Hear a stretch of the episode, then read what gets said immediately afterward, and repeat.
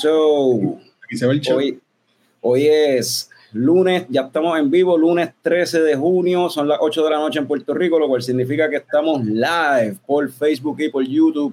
Y habiendo dicho eso, en lo que aparece gente y se conecta, que comience el espectáculo.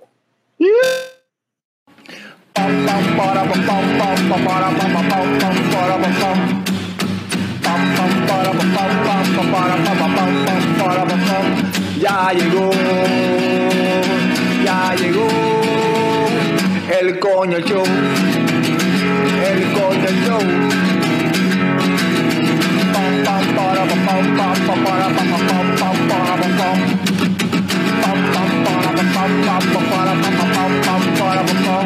Ya llegó, ya llegó el coño show, el coño show.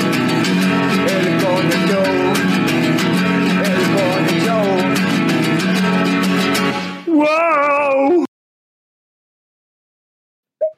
Saludos y bienvenidos a todos los coñistas y coño escuchas que decidieron darle play bien, duro. a otro episodio del podcast más tecato del futuro, coño, el show. Mi nombre es Carlos Ortiz, custodio de Lechecoco Productions y me acompañan el wrestling fan que más sabe de películas. No, Saludos, Codillo. También está con nosotros el cofundador de Leche Coco Productions, Sector Tomás Picón, alias Tomer. ¡Pim, pim! Tenemos a nuestro nerdo favorito, el gran David. ¿Qué la Y tenemos a nuestro invitado recurrente, miembro extraoficial de, de Leche Coco. Ya, ya, ya, se merece la chaqueta de cinco episodios, bien cabrón. Ajá, ajá, tenemos con nosotros de Box Lab Brewing a Jorge Castro nuevamente. Jorge, bienvenido. Saludos, gracias, saludos. Este, en el episodio de hoy, pues vamos a aprovechar que tenemos a Jorge aquí para hablar un poquito de Box Lab, cositas recientes que, que, ha tirado Box Lab, quizás cositas que vienen en el futuro.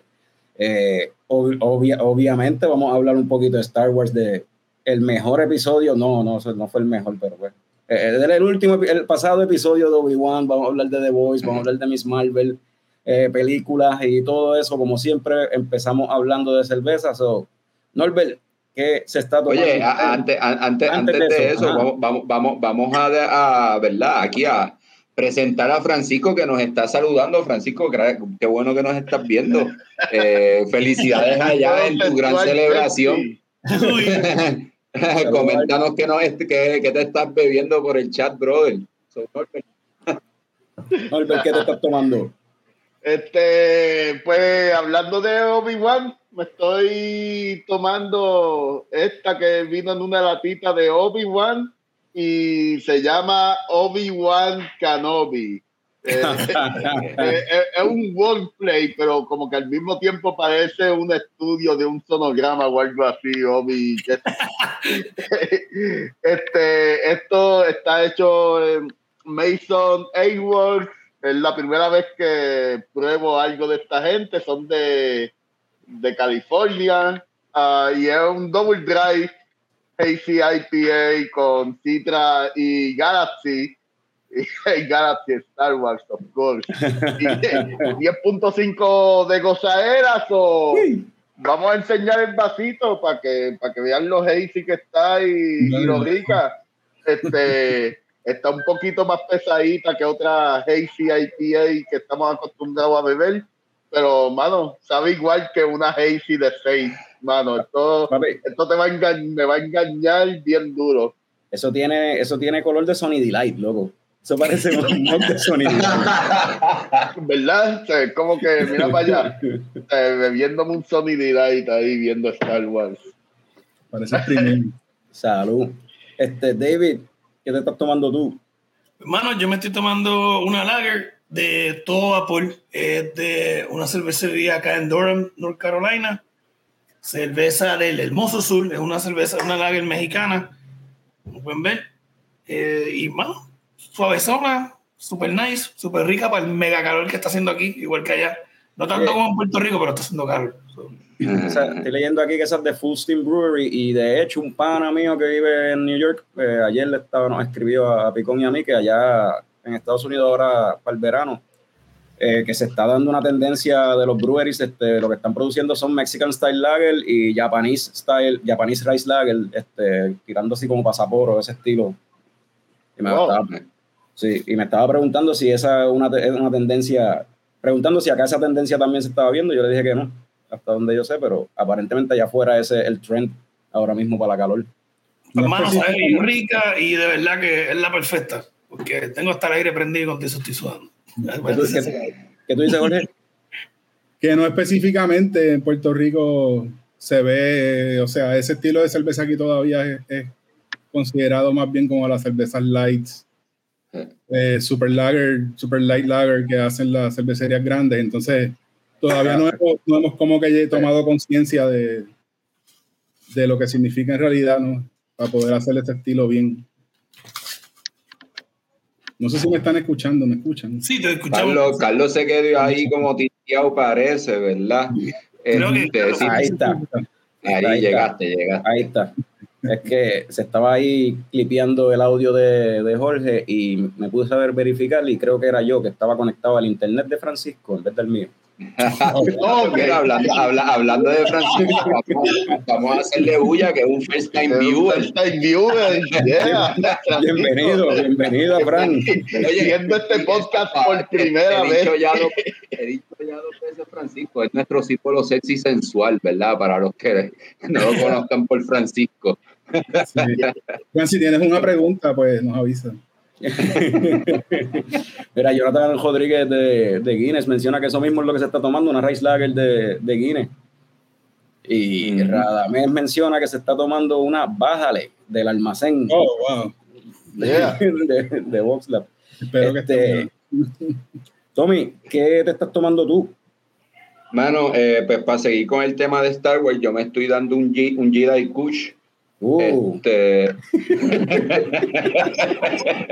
Pero ve acá, ¿esto es de cerveza o esto? No. eso, era, eso era medicina. Era solamente, era solamente, para pertenecer al grupo, no sé. No, eso era para este, sentir la fuerza, uno con la fuerza. Al grupo de Star Wars, exacto, al grupo de Star Wars. Este, bueno, me estoy dando una luna de mal, ¿verdad? De Reina Mora, la Session IPA que sacaron el sábado. Este, ¿verdad? Como él dijo, suavecita, 5% de alcohol. Eh, y, ¿verdad? Así se ve. Está, en verdad, está bien buena para exactamente lo que hemos dicho ya, el calor.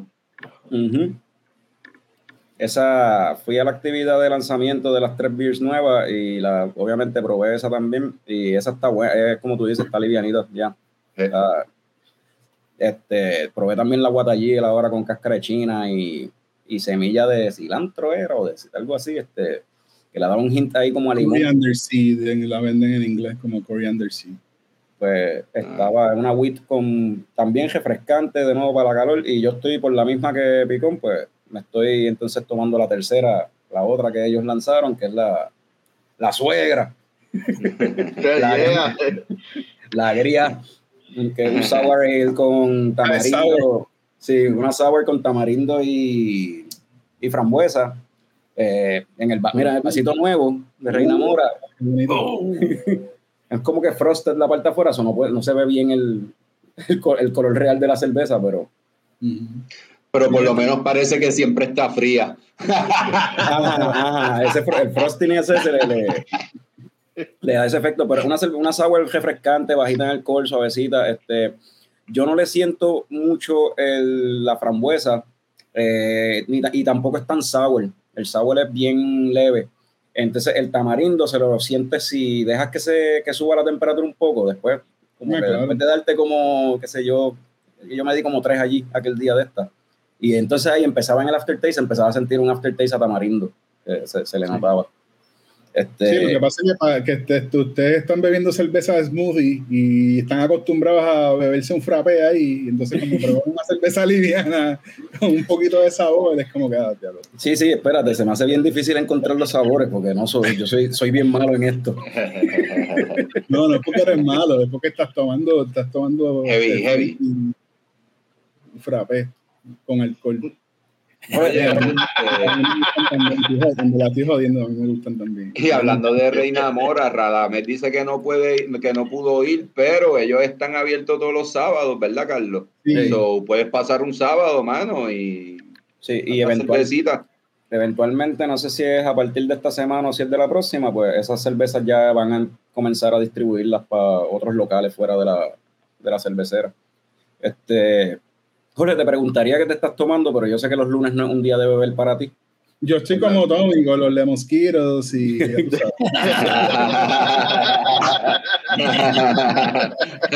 no, yo, yo, yo no beber en casa mucho en realidad.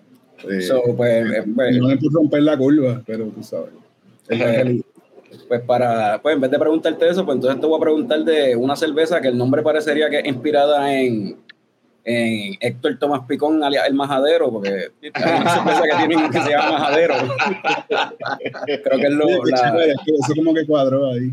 Es lo más reciente que, que creo que tienen ahí en, lo, en, los taps por ahí alrededor de la isla, el Majadero. Eh, sí, esa es una segunda versión de esa cerveza. A mí lo que me estuvo curioso es que viendo en un tap eh, decía, decía Creamsicle IPA, la descripción era algo bien extraño. ¿Qué es eso? Cuéntame de eso. Eso, eso era así, la, la primera versión también era eso. ¿Perdón? La primera versión también. No. no. Ok. Pues no, yo me tomé libertad de, de, cambiar eso, las recetas de cosas que hicimos una vez nada más o algo. Y lo digo así, claro, o sea, no, no con eso no hay rollo, tú sabes. Este, un creamsicle es como eh, lo que le decían en Ponce un mantecado. Ajá. Que no es un helado, no es un ice cream, no es una, una crema, es el, es el, hard, el dulce, que es bien dulce. Que y paleta. Palito, paleta. Eso es un creamsicle. Pues el, el, el, viaje de hacerle este de Orange Creamsicle es que eh, esta cerveza tiene lactosa, tiene naranja, Ah, y ¿qué era el otro? Y vainilla. Vainilla. Entonces, este, la vainilla, conseguimos, la vainilla está bien cara, mano, es una cosa, yo no sé cómo hacer la cervecería de, Estados Unidos para meterle tanta vainilla a las cosas. perdona que te interrumpa, Jorge, pero ahora que me, me acordé que Tim Whisker tenía muchas cervezas así yo creo que se fueron a quiebra por, por, por, la vainilla. Y gastar tanto en vainilla. Y gastar tanto en vainilla, mano, porque sí, tenían un montón de cervezas que eran así, creamy, sí. con sabor a popsicle. So. y, y, es una cosa que se, pues, como también está ese estilo milkshake, IPA, que es, uh -huh. es algo que se supone que lleve vainilla. O sea, una de las reglas, digamos, de, de ese estilo es eso, que lleve vainilla y, y me supongo que maybe lactosa junto. La nosotros tiene avena también, tiene avena, trigo, todo eso. Todo eso que hace oh, la cerveza más robusta, así medio hazy, medio pesaditas pero claras, como lo que se está viendo en el ahora mismo. Pues todo, lo que, todo lo que crea eso, el tipo de levadura que se usó también, este, el tipo de lúpulos que se usó, la cantidad de lúpulos, ese es otro problema que yo siempre y como el papagayo siempre quejándome del precio de los lúpulos, porque para, para uno lograr lo que está buscando en cuanto a aroma, por ejemplo, necesitas usar una cantidad tan grande en proporción a lo que puedes producir que a veces es un poco difícil como decir, bueno, esta compra completa va para un batch, tú sabes, porque pues no puedo comprar mucho más o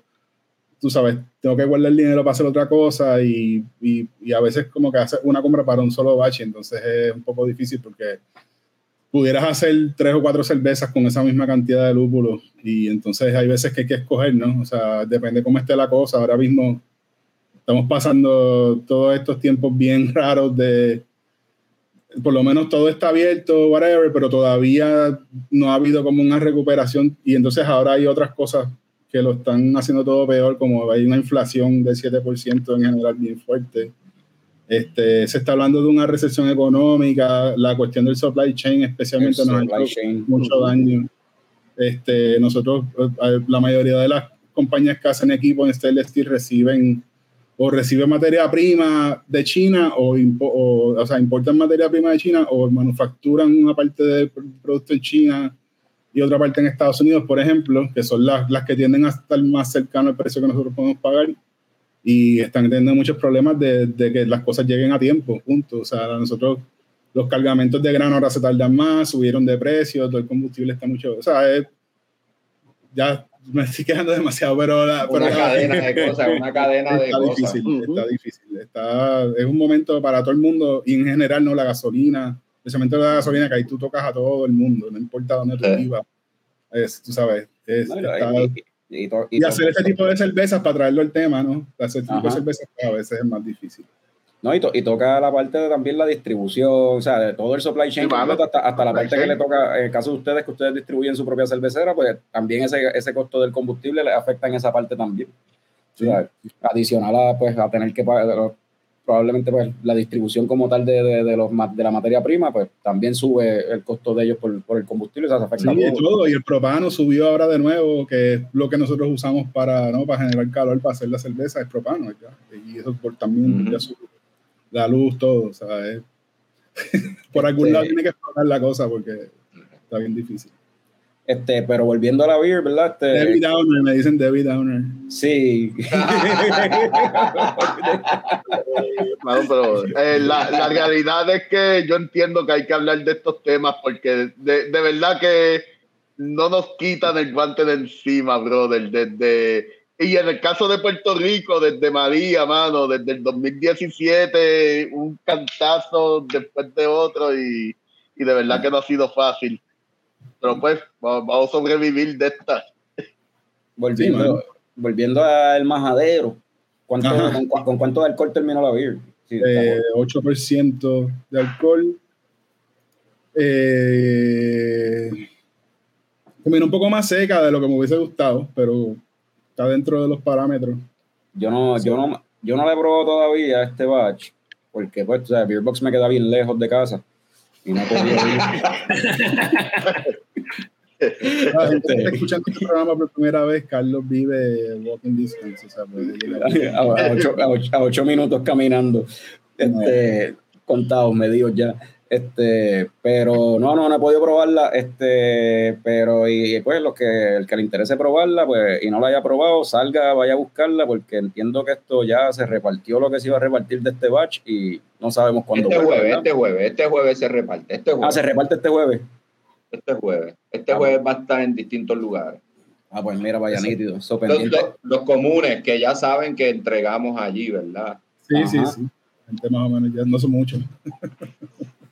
Mira, y, quería, quería, decir que, que, a mí me sorprendió mucho, porque yo no tiendo a beber este tipo de cerveza mucho, o sea, me gustan, las, las pruebo, pero no, no estoy así pendiente a todo lo que pasa con ese estilo de cerveza. Este, uh -huh. Pero me sorprendió que el drinkability de la cerveza, o sea, me sorprendió que se deja beber bastante fácil comparado con la mayoría de las cervezas que son de ese estilo.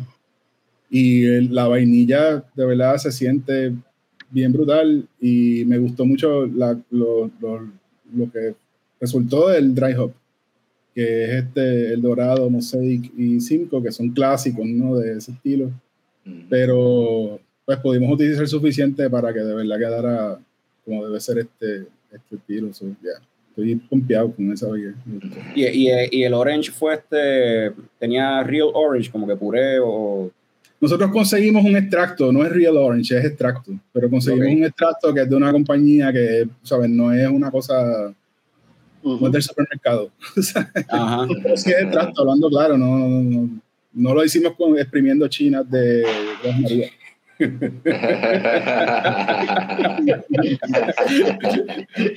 ¿Sabes cuánto la China que te imaginas exprimiendo China allí? eso, pone la picona a imprimir la China. Pero ¿sabes cuánta China de seguro le echaron a eso? no, China hay que imprimir. con el jugo también, o sea, pudieras utilizar el jugo, la cáscara, pudiera, ¿sabes? Es un proyecto, de nuevo, más costoso. Entonces, ahora mismo, pues está un poco difícil hacer algo como eso, porque ya necesitaría más gente trabajando ese específicamente, nada. Ya. Este, hablando de eso, de, de, de, utilizar jugo, ayer me dieron a probar, parece que para hacerle la competencia a las cervezas de pepinillo que, que les gusta a Norbert, eh, me dieron a probar una, una sour de remolacha. ¡Oh! Sí. ¿Y qué tal eso? Pues cada vez que me daba un buche y decía, coño, por lo menos no sabe remolacha. Ah, mierda, ahí está el sabor a remolacha. Aparecía. era una, una cervecería. No, una cerveza que le, que le trajo la novia del de, símbolo sexual sexy, le trajo una, esa beer de allá de Mississippi y él decidió compartirla conmigo. Era un Kettle Sour que tenía al final del proceso, le echaron jugo de, de remolacha, jugo de limón y jugo de manzana. En mi vida yo hubiese pensado que esas tres cosas pegan. o sea, yo no sé. Yo, te digo que estoy seguro que muchas cervecerías que dicen que tienen fruta, bla, bla, sí usan fruta, pero también utilizan extractos. Algunos lo dicen, hablan claro, pero otros, otros no, it's real fruits, bla, bla, bla. Bullshit. es un cuento, sabes. Pero no todo, no todo, no estoy diciendo que todo. Estoy diciendo que he sabido de casos y me he dado cuenta que sí. No en Puerto Rico, Estados Unidos. En Puerto Rico no, aquí, aquí todo el mundo es bastante claro con lo que usa y en realidad las cervecerías más experimentales aquí es, para mí es Rebel. O sea, Rebel para, mí es, está en otro nivel que en realidad no, no tiene que eh, conformarse con los estilos ni, ni, un poquito, ¿me entiendes? No como nosotros que a veces hacemos estas IPAs bien normales, ellos no tienen que hacer eso, porque el, digo, no estoy hablando por ellos tampoco, pero por mi percepción de lo que ellos hacen es que es algo bien más especial. Sí, después quieran escalar más, pero es súper especial. O sea, la primera cerveza con la que arrancaron fue, era una cerveza con yuca. Nadie más se atrevió a meterle caña a eso. Sí, es todo un, todo un concepto bien bonito. Y entonces ahora de estas cervezas con flores comestibles que están tirando de temporada, es como que son... O sea, Rebel es una cervecera con pantalones, por lo de eso. en verdad que tiene pantalones para atreverse a hacer unas cosas que en verdad tú no sabes si... O sea, es un riesgo bien brutal. Exacto, esa es la parte más importante, que es un riesgo porque tampoco son, no somos cervecerías que tenemos eh, la capacidad de poder hacer, eh, ¿sabes? Eh, pasar un día haciendo un batch pequeño de algo, nada más que para ver, tú sabes cómo sabes, hacemos pilotos de cosas, pero no podemos estar todo el tiempo haciéndolo. Entonces, es un riesgo más grande porque uno es más o menos utilizando el conocimiento, pues ya puede hacer una receta, etcétera, y las proporciones y todo, pero lo que ellos están haciendo es único, es único. Sí, por eso yo mencionaba como que si se fuese a hablar de, un estilo autóctono de cerveza de Puerto Rico, como que un Puerto Rican Pale Ale o IP, pues la de Rebel, que es con yuca, porque tiene un ingrediente que es de aquí, tú sabes. Sí, no, lo pueden hacer. Una cerveza que sería mucho más difícil hacerla fuera de Puerto Rico. O sea, ah, fuera de un sitio donde se, se coseche la, la cazaba, la yuca. Tal, vez pudieras darle todavía un poquito más, o sacarle un poquito más de punta a eso, de que es un estilo autóctono. Si consigue algún otro sabor que, o alguna otra fruta o lo que sea, que y tenga un poco más de impacto en el, en el sabor de la cerveza. Pero cuando lo sientes en el paladar, pues la cosa cambia. Porque entonces ya dices, ah, esto es diferente. Es como la New England IPA, es diferente a la IPA regular. Es como que tú lo pruebas y es inmediatamente completamente distinto. Y sí, ya, ellos van por ahí. Yo estoy seguro que ellos van a ser los que van a terminar haciendo eso eventualmente, consiguiendo un estilo de aquí. Yo siempre he dicho lo de hacer una cerveza que sepa morcilla, pero nadie me hace caso. hablamos, como en un mes, a ver si tengo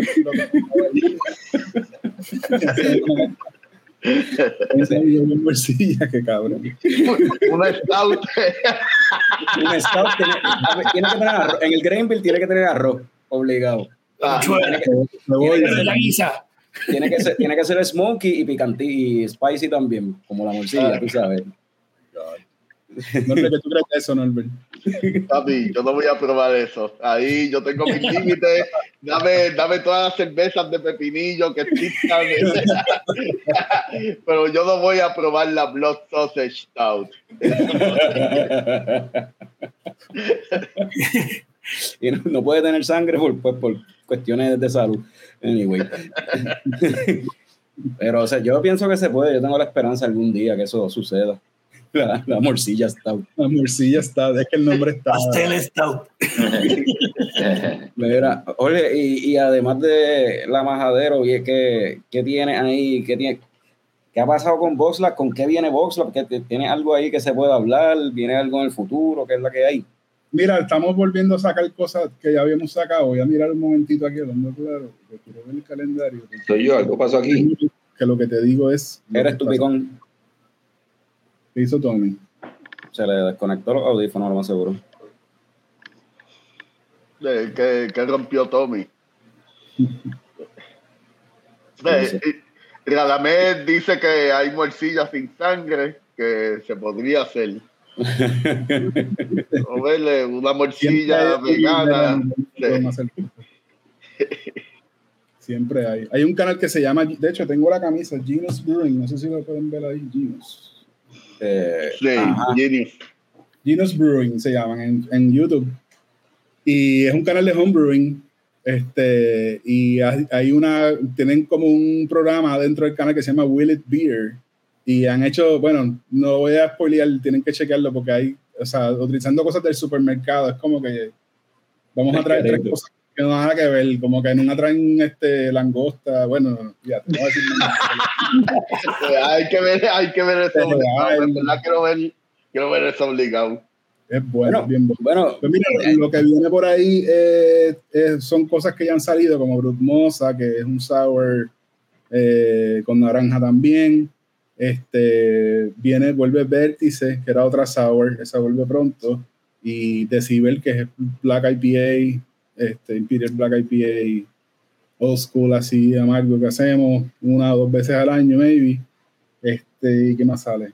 Ya, pues, pues lo que acaba de salir viene tripleta, no sé si salió tripleta ya, pero estaba, estaba de camino. Y este, sí, eso es lo demás, lo, lo demás es maldeos o cosas que, que hemos sacado allá, estamos tratando de ver cómo, cómo aumentamos un poquito de producción, pero todavía eh, no es exactamente el momento, especialmente con la cuestión de conseguir la materia prima, eh, que está un poco difícil. estamos pensando a ver cómo hacemos, cómo aumentamos un poquito más la producción y hacer más. Saludos a Carlos.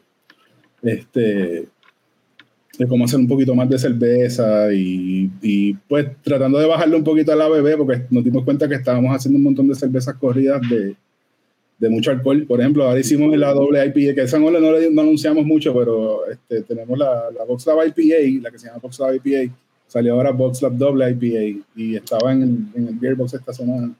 Tiene 11% de alcohol, es la misma cosa, pero el doble hace poco hicimos una que se llama Rajatabla, que era un Belgian eh, Strong Dark Ale tirando para ese estilo. Esa estaba buena. Esa yo la probé, esa me gustó.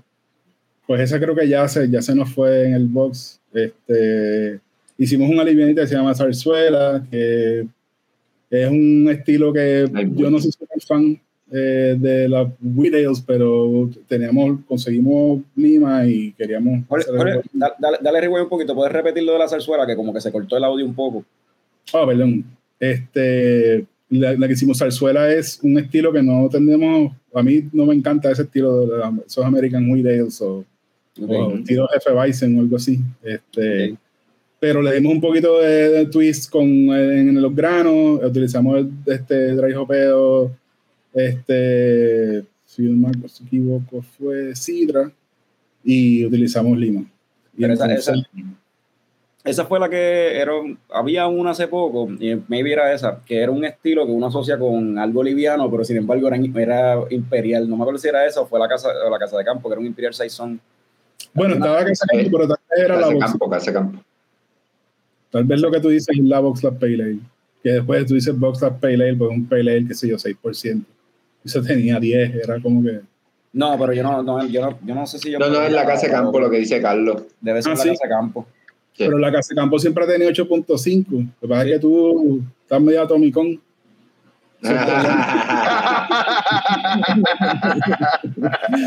y la contadora la encontraste dura no, yo, yo, le tenía miedo a la casa de campo y la tuve ahí la lata un par de, par de semanas ahí en, la nevera, pero después cuando la abrí y la probé, me gustó que la encontré como un spiciness a, a, la beer, en verdad, en, el aftertaste, como que le encontré algo de, de especia.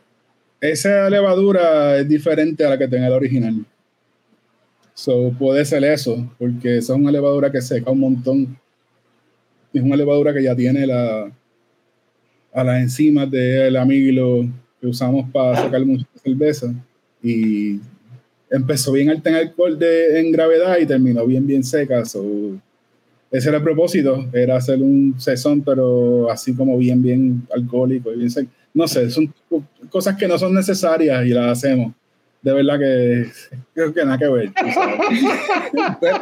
A mí me gustó, no, pero, pero y, Picón, se bebió como cuatro, anyway. Yo me imagino. Picón, estuvo, estuvo enchurado de esa cerveza mientras estuvo disponible. Yo no sé si todavía, ah. todavía queda por ahí, pero no, no, tiene un fan. No, no, no. no, tú sabes qué va a pasar que en Puerto Rico tú le tú pones son a algo y a una cerveza y no, la gente asocia eso con cosas más tradicionales. O sea, más tradicionales, no tan alcohólicos, bien como fenólico y muchos ésteres y aromas así como que ya no son tanto lo que está de moda, o lo que, no lo que está de moda, sino lo que más la gente bebe. Aquí se bebe IPA y cerveza liviana con fruta. Eso es lo que en Puerto Rico es mayormente lo que la gente quiere, ¿no? O sea, es cosas con fruta, livianas, que no tengan demasiado alcohol, o la gente que te bebe cosas que son para que buscan la que tenga 10%. que ese es mi pana Carlos. eso, eso, eso, no es verdad. Yo no quiero que la cerveza lo azote eso, no es cierto, yo no discrimino, yo me las bebo a todas por igual. Aunque sea por lo menos una vez. Sí, sí, no, no, no, pero lo que, eh, lo que busca. No, no, pero fuera, fuera, fuera de chiste, eh, en, eh, en, parte ese, ese alto IBB también es lo que separa a Voxlab también de otras cerveceras, así como experimentación, ¿verdad? Y ese tipo de cosas, pues yo creo que es bueno. O sea, al final la gente sabe que cuando quieren eh, darse algo que pues vayan a terminar eh, haciendo cosas que no deberían, pues busquen a Diablo. Gracias. hermano, qué clase de promoción. Oye, en mi caso yo lo que hago es acostarme a dormir en el carro y de eso hay plenty of evidence. yo no hago nada malo, yo simplemente me voy a acostar a dormir. Pero en el carro. En realidad, a fin de cuentas, VoxLab tira de todo, porque igual que como tira la, así la, las de alto contenido, pues de momento cogen una racha y pues le bajan entonces y vamos a tirar ahora la suavecita. Y ahora por lo que Jorge estaba mencionando, ¿verdad? Con lo que viene por ahí, pues ahora vienen con una racha de suavecita sour, tú sabes. Es lo que aparentemente viene. Y vuelve Buscapié, que era un pale liviano también sí, estamos tomándolo un poco. Es verano también, la gente quiere refrescarse mejor, ¿no? O sea, es el momento de hacer cervecitas más livianas y, y bajarle un poco, como hicimos el, el, la Navidad, que en vez de hacer todo lo super high BB, le hicimos las cervezas más livianas que hemos hecho, como Bájale y la versión nueva de Remolino, que es 3.8. De Remolino. Pues nosotros estábamos como en esas, ¿no? Esa era todo como una qué sé yo, no era una cosa que conscientemente estábamos diciéndole a la gente por ahí, pero era un poquito como que esa era como la sugerencia, ¿no? Es como que este año está cabrón, vamos a cogerlo suave, es Navidad, vamos a disfrutarnos de Navidad, vamos a pasarlo más en familia, porque ha estado cabrón, porque no nos hemos podido ver, entonces yo creo que un poquito es contradictorio, ¿no? Porque lo contrario es lo usual, ¿no? Que tú veas las promociones de productos y cosas de Navidad siempre son el algarabía, ¿no? Y el revolú y el bastón So, es un poquito que tan, no sé, yo creo que eso también va con la personalidad de nosotros un poco que somos más melos, tú sabes, eh, no sé, no sé cómo la gente lo tomará, tal vez, tal vez nos consideran como que, qué sé yo, somos, no somos muy aburridos o algo, no somos tan somos muy nerdos. Eh, eh, ¿Somos qué? Eh, ¿Somos muy nerdo, muy nerdo.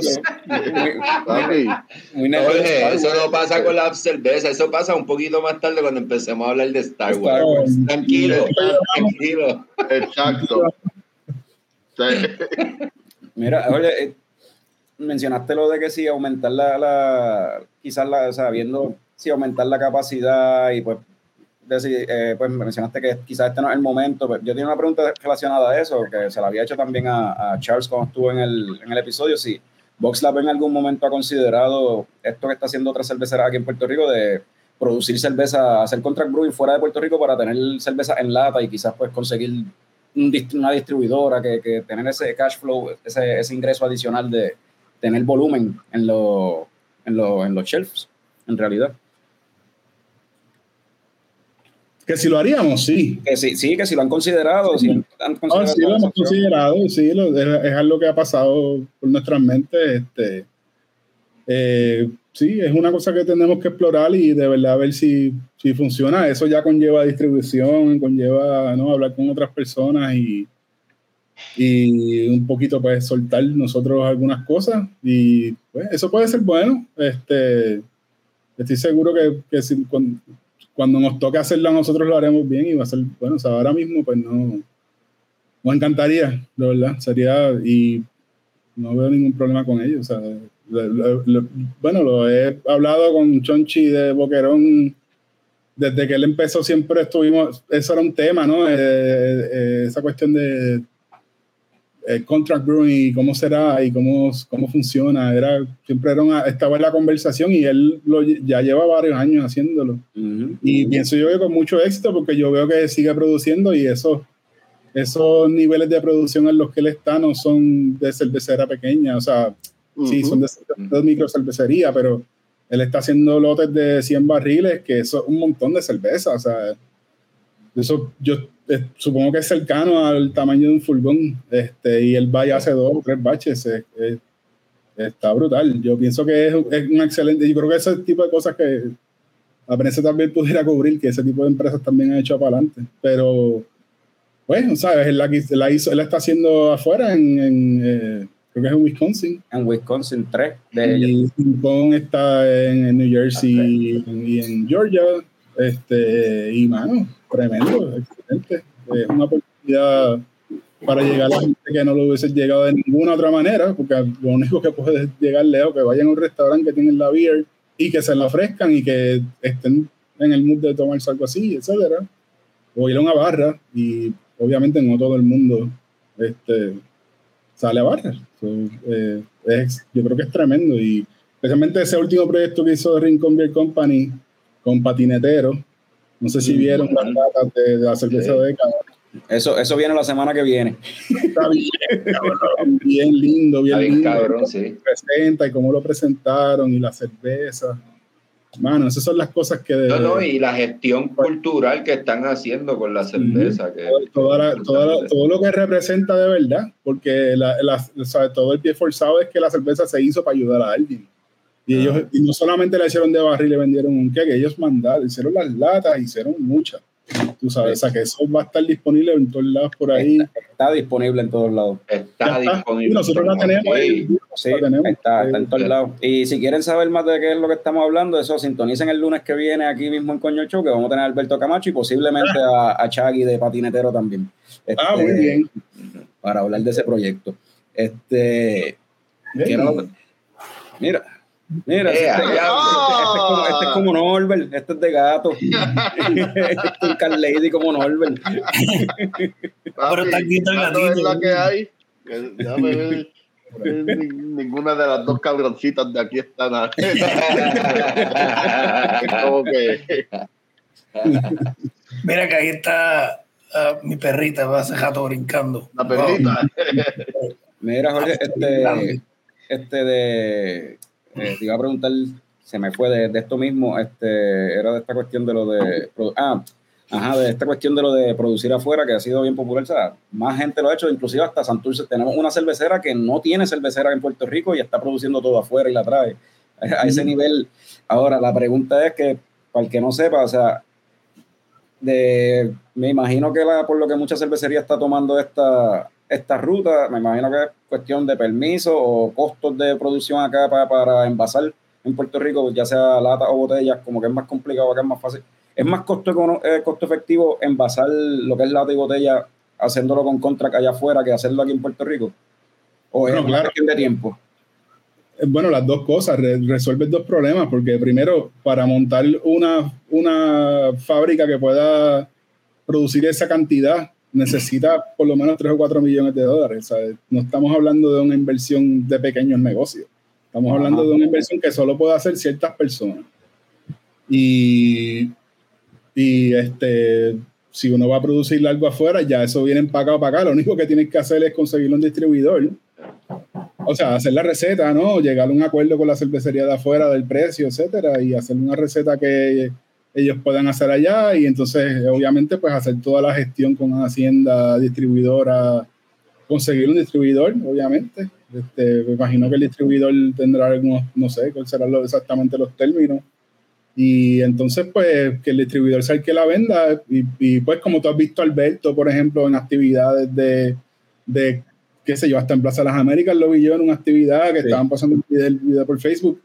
O sea, ese tipo de cosas, actividades con, eh, para educar a no solamente la empleomanía de la compañía distribuidora, pero actividades de promoción en las que pues, uno puede estar más envuelto y hay gente que puede escoger hacer solamente eso, ¿no? O sea, como el caso de Santurce, yo, yo estoy seguro que saben lo que están haciendo y son brewers, pero ellos escogieron empezar, ¿no? Eh, con, con traer el lote de cerveza probarla en el mercado, ver cómo es la salida y etcétera. Digo, estoy presumiendo porque no los conozco, ¿verdad? Pero, eh, y, y, y, pues lo están haciendo poco a poco. Ellos mismos, no entiendo que ni, distribuidor tienen, creo, porque creo que ellos... ellos van allá, hacen la beer y después cuando llega acá la distribuyen ellos acá. Pues exacto, pero eso es otro full time, como yo digo, ¿no? Eso es otro trabajo más. Este, y entonces, pues cuando tú comparas eso a, no solamente el costo de montar el equipo, sino también todo el, el, el, problema que son sacar permisos aquí, todo lo que se tarda, ahora se tarda más porque están understaffed, más lo que cuesta en cuanto a energía eléctrica, este, propano, lo que vayas a utilizar, ¿no? El agua.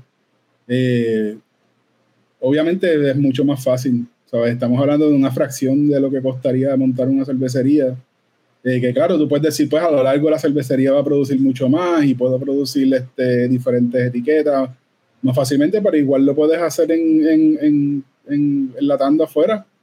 O sea, puedes este, hacer un lote más pequeño, otro lote que sea un poco más grande, etcétera, dependiendo de lo que necesites. A mí me gusta la combinación de las dos cosas. A mí me gusta, no sé, me parece interesante lo de contract brewing, es algo que definitivamente exploraríamos si tuviéramos la oportunidad. Eh, pero ahora, ¿sabes? Ahora mismo no puedo decir que nosotros estamos en eso, estamos tratando de, de producir lo más que podamos aquí este, en nuestra fábrica. Eh, cuando digo eso, no quiero decir que hay alguna diferencia entre lo que yo produzca aquí y lo que produzca en otra parte, en otro lugar. O sea, hay cervecerías que existen eh, famosas a nivel mundial, como Mikeller y Tubul y toda esta gente que no, no tuvieron cervecería hasta hace unos pocos años. Eso no tiene nada O sea, depende de dónde salga la receta, ¿no? O sea, eso es lo que es la persona que la, la, la, o sea, la persona que idea esas proporciones, no necesariamente el equipo que la hace, ¿no? Porque ah, eh, equipo, el, mismo, el, equipo tuyo y el mío la van a hacer diferente las dos, aunque estemos uno al lado del otro, tú sabes.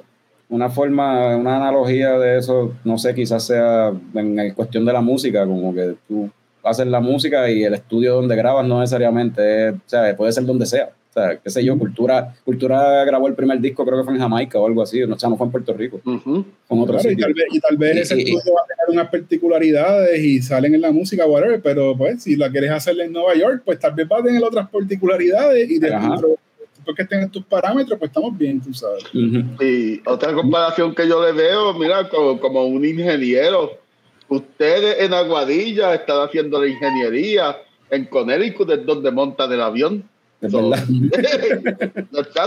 yo, yo, yo entiendo que alguna gente también tiene, ¿sabes? Habla, no le gusta esto porque es como que, ah, pues tú no lo haces aquí, tú lo haces afuera. En las palabras de mi amigo Juan Cruz, yo la hago donde yo quiera, Yo la hago donde me dé la gana, es mi cerveza, mi receta. Y que no le guste, pues lo siento mucho, pero tú sabes, yo creo que es, un, es, es, una, como algo, como una excusa bien necesaria para, para eh, hablar mierda, no sé. No, de verdad, no sé, tal vez estoy de más por lo que estoy diciendo, pero no importa, mano, tú sabes, donde se haga, eso no tiene nada que ver. Eh, y lo digo porque nosotros hemos recibido, eh, hemos recibido feedback en cuanto a eso por gente cuando hemos hablado del tema y, y he visto feedback que le han dado a otra gente que ya lo hace, como a uh y al mismo Juan, este, estoy hablando de Juan Cruz de Sol, que es de nosotros, y, como tú lo ves en Facebook eh, públicamente, la gente dice, no, pero tú no haces... Esa cerveza, esa, cerveza no es de Puerto Rico. Es como que, mano, la cerveza no se hace en Puerto, Rico. La cerveza de Puerto Rico. Ajá. La levadura es de Puerto Rico. sea, la cerveza es de Puerto Rico, pero no se hizo en Puerto Rico, eso es todo.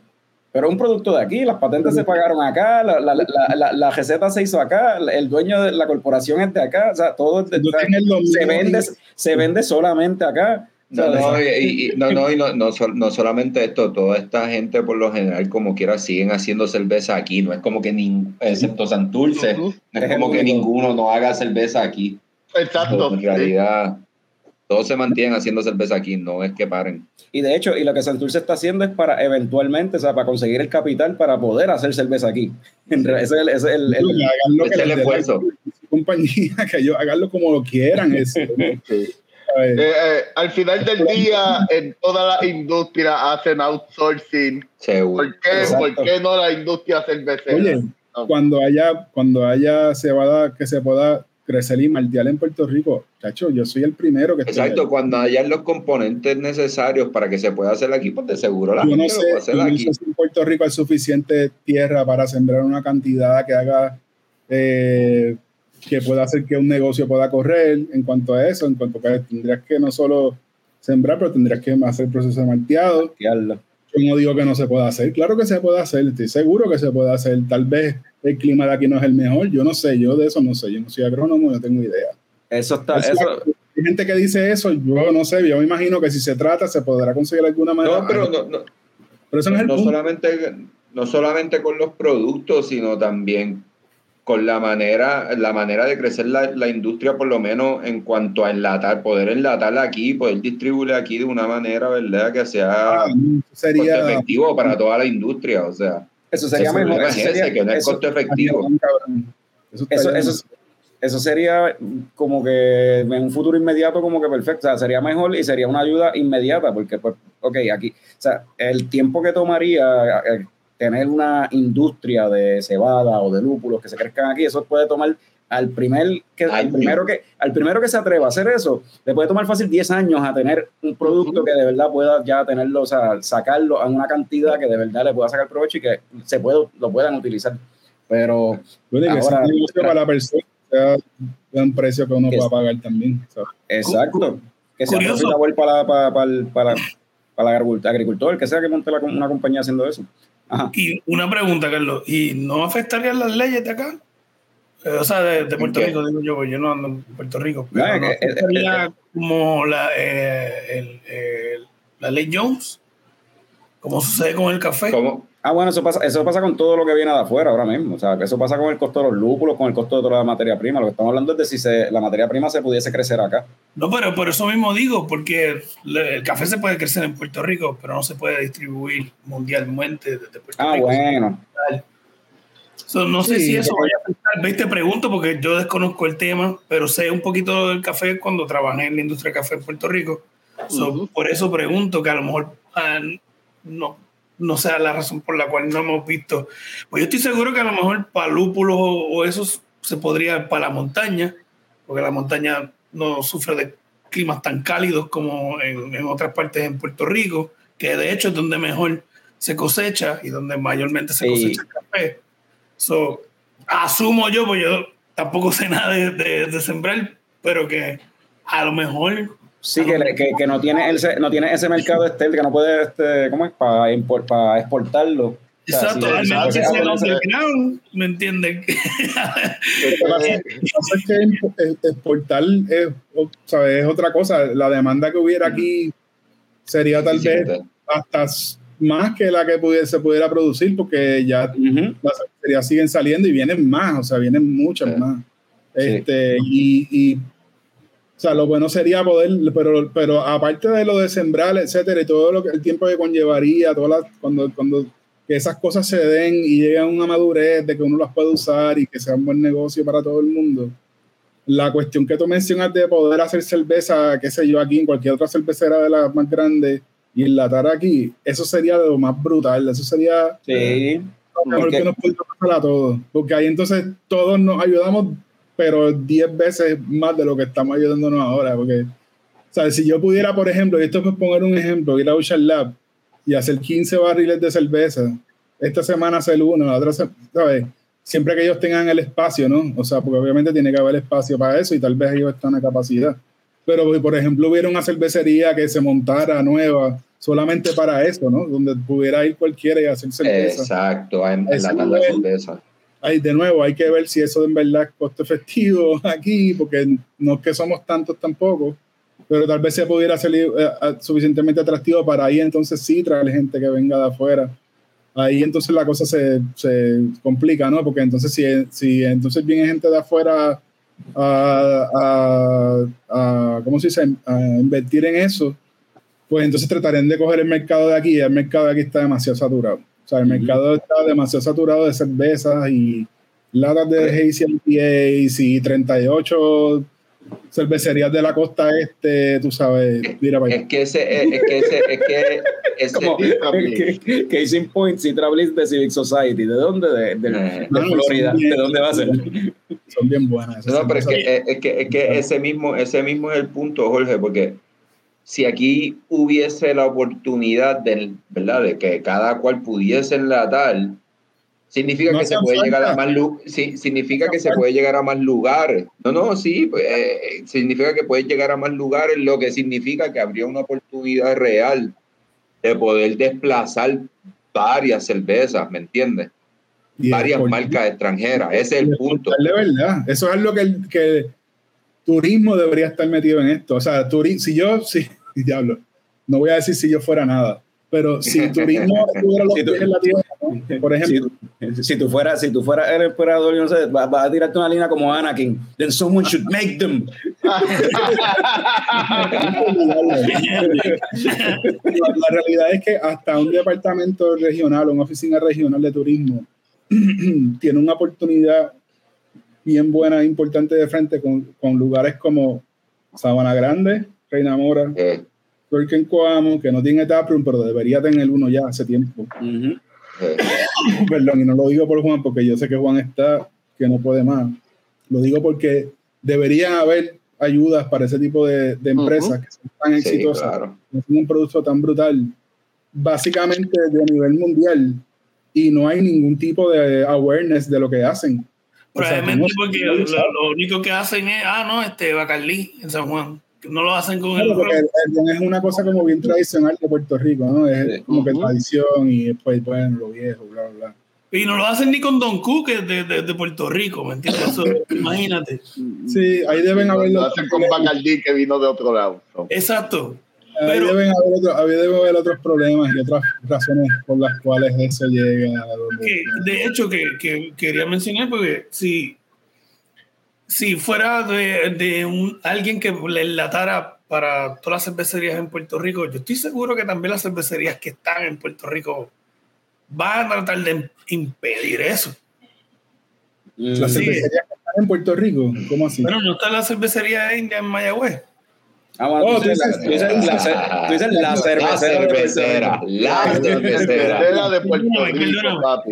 Este, este, este, es el tema. Digo, siendo rookie, recuerden, no se molesten conmigo. No, pero, te estamos educando, brother. No, tranquilo. Siempre sale no, pero, Bueno, la, la, razón por la cual pregunto, pues tú sabes, claro, como nos ayudamos, también viene y entra la gente para tumbar. Y sigue. Y, y en verdad lo, lo, estoy preguntando por eso mismo, que yo no sé absolutamente nada. Yo solamente sé que soy un alcohólico. Tú ponme una cerveza. pero, a mí eso, para mí eso suena estupendo y especialmente lo de los lúpulos, cosecharlo allá mismo, que yo estoy seguro que se puede. Pero entonces yo rápido cuando estoy escuchando el tema, por eso es que he estado callado, yo como que, diablo, pero obligado, va a ir un par de leyes que van a impedir eso y no necesariamente de que sea malo, sino que obligado por, politiquería, porque algo que yo conozco de mi país, que esto es politiquería. No, necesariamente es que hay leyes que impidan eso, es que hay leyes que no permiten eso, que es diferente. Por ende, por ende que sí. No, no, pero no es, lo mismo, o sea, eh, lo, que estamos, lo que estamos hablando en cuanto, ¿verdad? En cuanto a al proceso de enlatar cerveza, una, una jodienda de leyes que no, necesariamente lo impiden, es que no hay algo que nos ayude a poder hacer eso. Ah, es lo mismo. No, no, no, no, no, no, no, no, no, no, no, no, no es lo mismo, no es lo mismo. No, porque no, es que no, o sea, yo creo que lo que, lo que, lo que David está hablando es que si va a haber alguna oposición de las compañías grandes de Puerto Rico, para no mencionar el nombre. Eh, yo creo que ese tiempo pasó. O sea, ok, yo no, yo no creo que, yo creo que ese momento cuando hubo tensión en cuanto a eso, hace ya varios años atrás, cuando había un proyecto en el Senado para bajar los taxes al galonaje de cerveza envasada en Puerto Rico, lo que es el excise tax. Este, al principio de eso, yo no estaba allí, yo no sé si esto es verdad. Estas son cosas que uno escucha y lee en otros lados, porque he leído también sobre esto en la prensa, eh, que sí había oposición. Eh, que sí había oposición porque ellos veían todo como una competencia. Claro. no sé si esto es verdad, gente. Esto es las cosas que uno lee. esto, esto, es aparente y alegadamente. Esto no es aparente y alegadamente. Esto no, esto no es evidencia. Cuando el proyecto pasa, que son tres, como tres años después, ya ellos habían entrado a ese mismo mercado del, artesanal con una marca nueva. Ellos entraron a ese mercado. So, ellos un poco, aparte de que la gente que trabaja allí, ¿sabes? Son, de verdad, eso es la verdad es que es patrimonio nacional. O sea, vamos a hablar claro. Eh, los maestros cerveceros que tienen son gente world class. Eh, la forma en que está montado ese lugar, yo no he estado adentro del lugar, pero he visto, he escuchado, he hablado con gente, o está hablando mierda, pero estoy casi seguro que no. Es una cosa state of the art, o sea, estamos hablando de que, del nivel de automatización y el nivel de producción y de quality control, sobre todo, que eso no es algo que esa compañía siempre ha tenido por reputación de, la, de las cosas que dice la gente. Ahora no hay duda, ¿entiendes? O sea, hace mucho tiempo ya que no hay duda.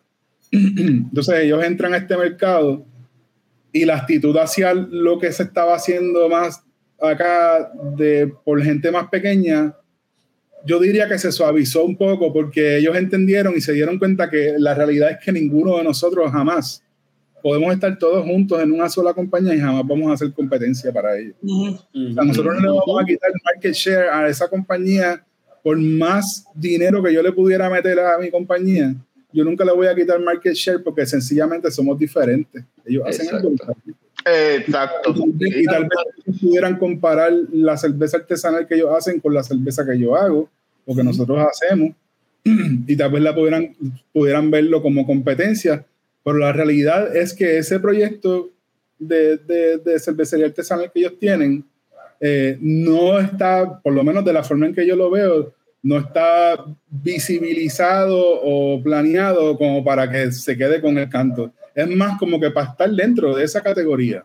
Lo que yo considero que está súper bien, porque no es les voy a cortar la cabeza a todos ustedes, es como que, mano, yo tengo todo este cloud y yo voy a poner mi ladito y voy a hacer una cerveza con René Calle 13 y voy a tener todas estas cosas, pero no te lo vas a estrellar en la cara a ti que eres chiquito e incluso hemos tenido varias conversaciones de colaboración, tú sabes, no nosotros nada más, todas las cervecerías de Puerto Rico. Conversaciones. al final, va, al final valida el movimiento. Si la compañía más grande local entra al mercado, lo que está haciendo es que está validando el movimiento. Bueno, en realidad nos, estamos, nos estamos reconociendo ambos. Porque claro, claro. Ellos, también, ellos también han tenido una reputación súper mala y yo pudiera estar hablando mierda de los cojones y diciendo que eso es una mierda, porque, pero eso no es la verdad, eso no es lo que yo pienso. Yo pudiera estar hablando mierda aquí, ah, esa cerveza no sirve y eso es light lager, bla, bla, bla. Entonces ese cuento de antes que se decía, ¿no? pero la realidad es que no, porque ellos también han, han hecho su reach out, ¿sabes? Ellos también están en comunicación y no, tú sabes, no es lo mismo. Y por eso la pregunta que, que me hace Lorita, pues, yo pienso que ellos primero no estarían eh, eh, oposición. No se uno y dos. Yo creo que con el tiempo, y esto es lo que más es como wishful thinking que otra cosa, pero yo espero que con el tiempo estemos colaborando todos, ¿no? Todos los que somos de Puerto Rico y estemos produciendo aquí junto a ellos en muchos proyectos, no solo una cosa, en muchas cosas y, organizándonos mejor como gremio también, que eso va a tomar mucho más tiempo, pero no es tan fácil.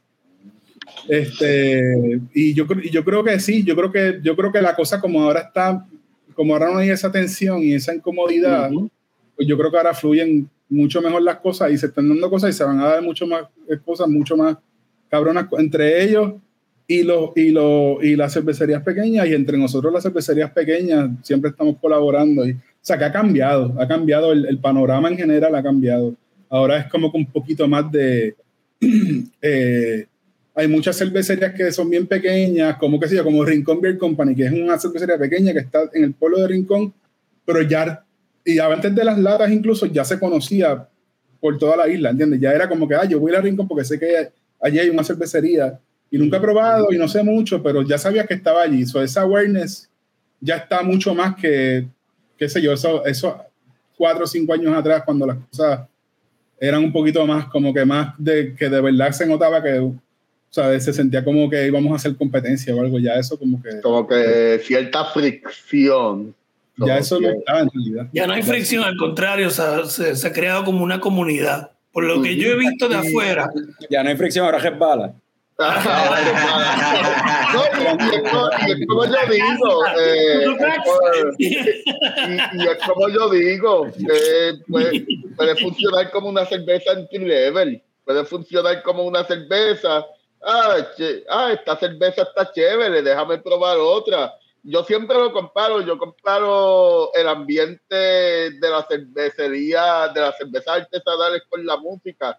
Y para mí eso es como un chamaquito entrando a Hot Topic. ¿qué, es eso que dice Ramón de, al lado de la t-shirt de Green Day que me quiero comprar? ¿Qué, es eso, tú sabes? Y, bueno, y puede funcionar, en verdad.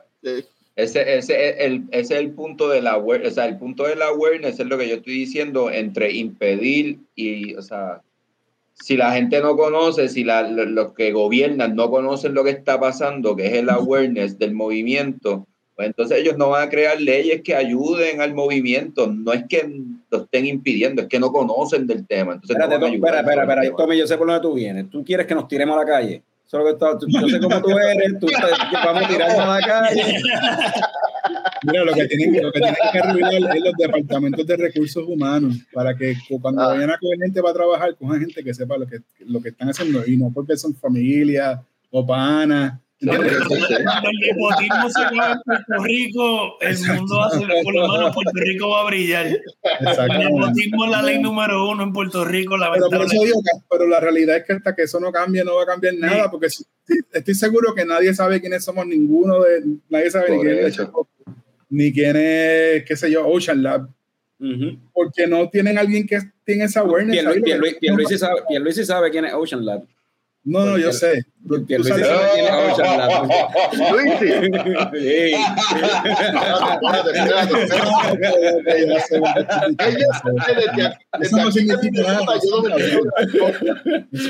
Never forget, never forget que la, celebración de, la victoria de gobernador de Pierluisi se celebró en Ocean Lab. Ocean Lab. No, never forget. It's a free country, man. Ah, no, pero por lo menos, pero, pero por lo menos Pierluisi sabe quién es. Qué bueno que se dio noche, yeah, yeah. un palo para ellos. Está claro, Pero sí, baby steps, no sé. Tiró en medio, ahí. Bueno, vamos a asegurar donde decide esta frase, aparente y alegadamente. Aparente. No, no, no, lo de, lo de, no, lo de Pierluisi no, lo de Pierluisi salió en las noticias, salió en las noticias en la, en la cobertura. No, no, no, eso, eso, eso, eso, es known, eso eh, en las noticias. con eso también en su momento. O sea, eso, eso, es, ajá, eso, es más, esos periódicos de ayer. Exacto. Es que eso no le importa a nadie, si él lo quiere hacer, que lo haga ya. No, y, bueno, él paga, el, el, ¿cómo es el, el, el, partido? Yo esperaría, ¿verdad? Que llegue a un acuerdo por él, que, le pagan, que le pague algo o algo así, pero no sé. Ay, bendito. Eso hablamos después. Este, bueno, es que yo, yo, yo, sé que, yo, sé que, yo sé que la actividad fue ahí. Yo no sé más nada que eso. Yo, yo presumir lo mejor. Mira, lo mejor. Viendo lo que estábamos hablando, necesita que en, en lugares específicos dentro del gobierno que tengan un poquito más de awareness de estas cosas que generan empleo. Sí, tengan conocimiento. traen, gente a pueblos que mueven la economía del centro del pueblo, que donde están la mayoría de los sitios son en centros de pueblo, ¿verdad? Como en Bayamón, sí. la esquinita, como Zapana Grande, Reina Mora, como, como Colblot en Quebradilla. Casi que en Orocovis. Una cervecería, eso está cabrón. Come on, man. Esa cerveza es buena, bro. Y la cerveza debería haber un tour. No, por eso, o sea, él...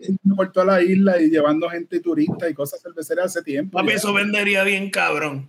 eso, eso, eso, de hecho, yo estaba hablando con Carlos allá de Reina Mora el sábado pasado en el evento que tuvieron allí en la cervecera, que eso está, que está bien cabrón el hecho de que la cervecera es en la Plaza del Mercado. Este, ah, sí. No he ido todavía. Es, dentro de la Plaza del Mercado, de allí en Sabana Grande. Entonces, eh, él me estaba hablando de que le cayó allí desde, desde que abrieron a las 12, allí estaba llegando gente de que si de Bayamón, que si de Santurce, que si de Calle, que si de, de, de, de, de todos lados.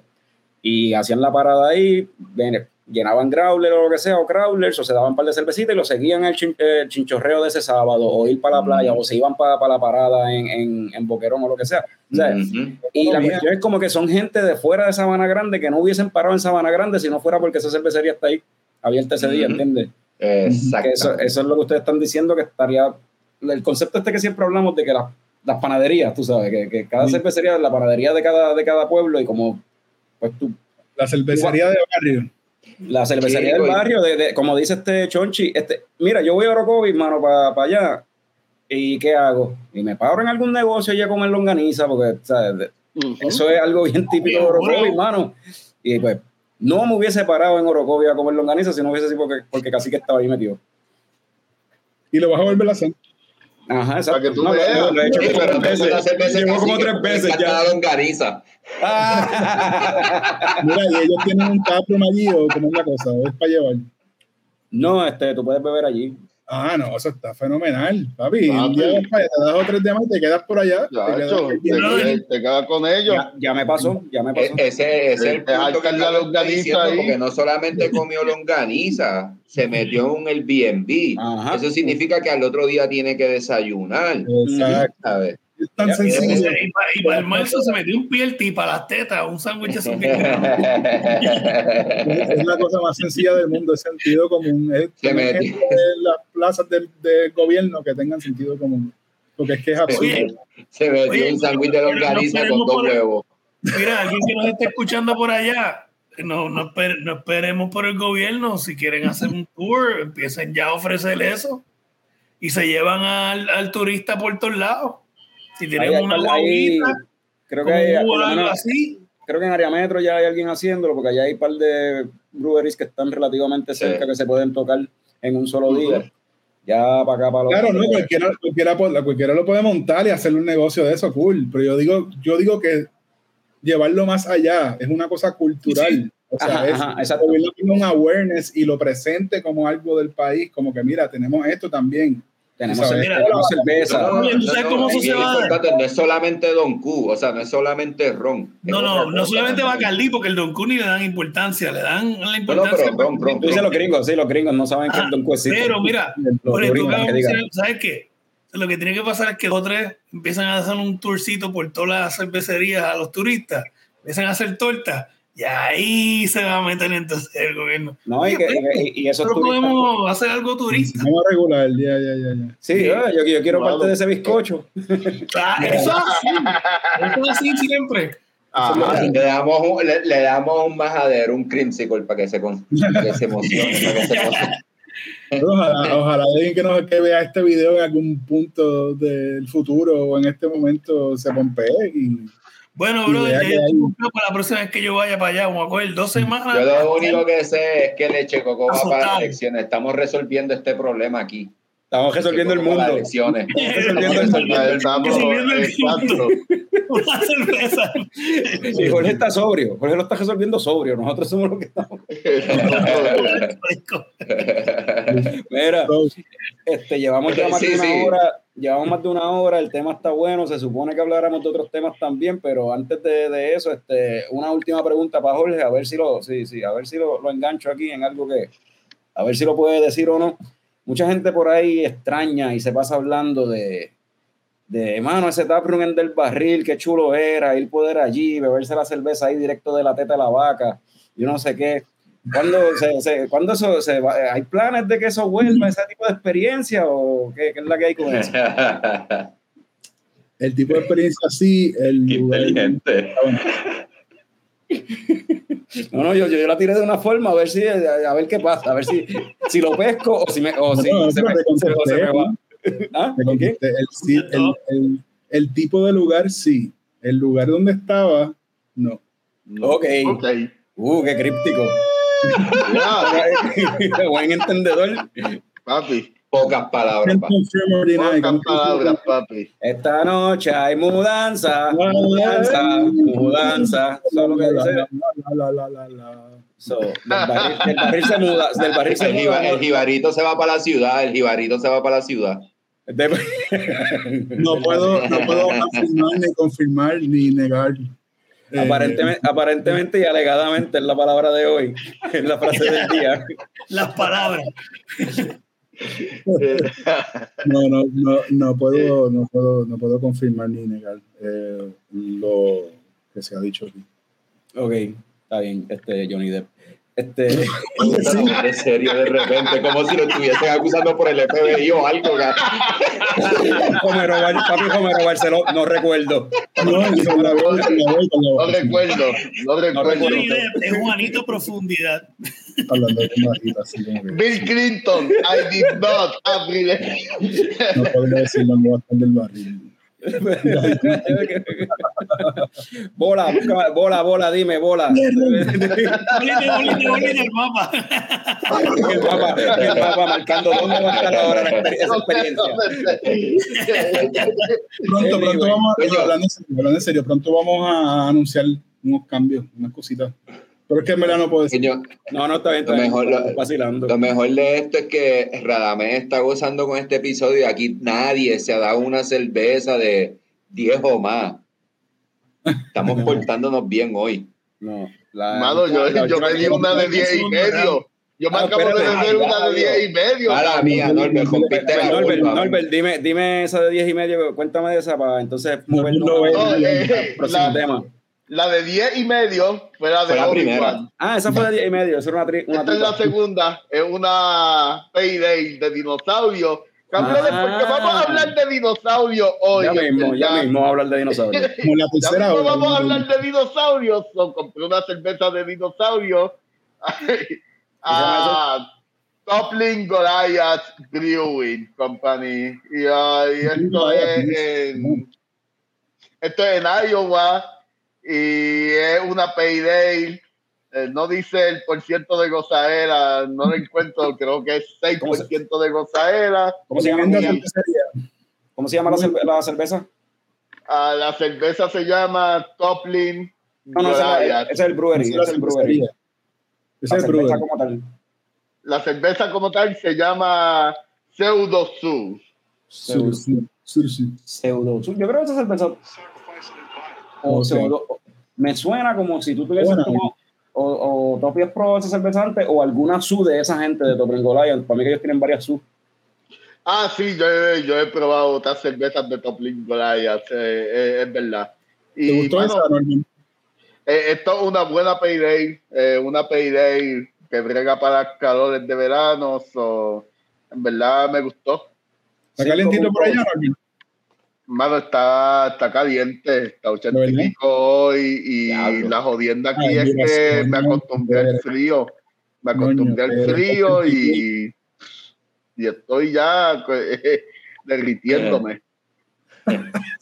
Mira, este, Jonathan Rodríguez estaba coincidiendo con, con Jorge de Pseudosú es de Bichote y que Toplin Goliath es Bay. Oh, este, Toplin Goliath es Bay. De hecho, Toplin Goliath tiene como que una data de una Bay ahí. Pero esa cerveza, esa, esa cerveza yo, yo he escuchado ese nombre mucho, o sea, conozco, es de las que se habla, se, se mencionan. Y se mencionan. Maricón, tú, tienes, tú, tienes acceso, tú tienes acceso a las beers de Topping Goliath ahí fácil porque no es la primera vez que tú te, te das una en el show. No, eh, es bien, bien regular en, en Minnesota conseguir Toppling Goliath. Uh, se consigue en par de, de liquor stocks por acá. En verdad que sí.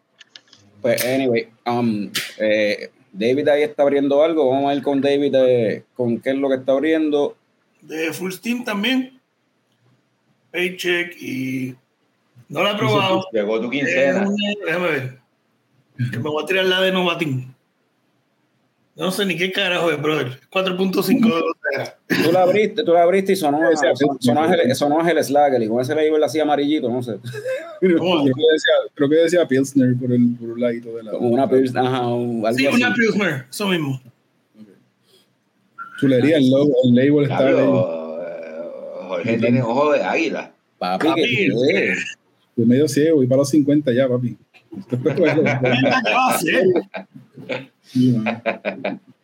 No, eh, lo que pasa es que lo que nosotros no estamos viendo es el tamaño de la pantalla de, de del monitor que tiene Jorge ahí al frente del cabrón donde nos está viendo.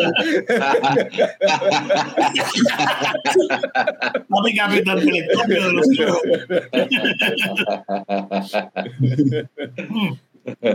¿Cómo está Es un cabrón, cabrón, eso sí. Sacar en tiro hoy. Cacho, sí. Uh. Es bueno, bueno. y no, eso está bebiendo, brother. Pero me sabe como que a una fruta, pero no, no me pregunten porque no, todavía no sé qué, pero sabe como que a fruta. ¿Tú estabas bebiendo una cerveza con fruta antes o no? No. Él estaba con una, bueno, estaba con una Mexican Style Lager, no sé, ¿tenía limón la anterior o no? No. Ok, porque a veces le meten limón o lima a las Mexican, a las Mexican Lager. Mm. No, no, no, no se ve ninguna fruta. Pero Sabe a otra cerveza que he probado, pero no, no puedo ahora mismo como que... A otra Pilsner, casi. Pero como yo no soy un carajo, que pues no sé específicamente. A Henneken. Sabe a Henneken. en serio, sabe a Henneken. Como que ese parecidito. medio agrio, pero no agrio. Este, amargo, amargo. Henneken, presidente también. Este, pues Vamos, vamos a cambiar el tema de lo de cerveza. Vamos entonces ahora a meternos. Vamos a empezar con. Dito, que Jorge se está derritiendo. Vamos a empezar con Jorge, anyway. Que, que Jorge, ni ha visto The Voice, ni ha visto Jurassic World, ni ha visto nada de eso. Vamos a hablar entonces de. Marvel la vi, eso sí.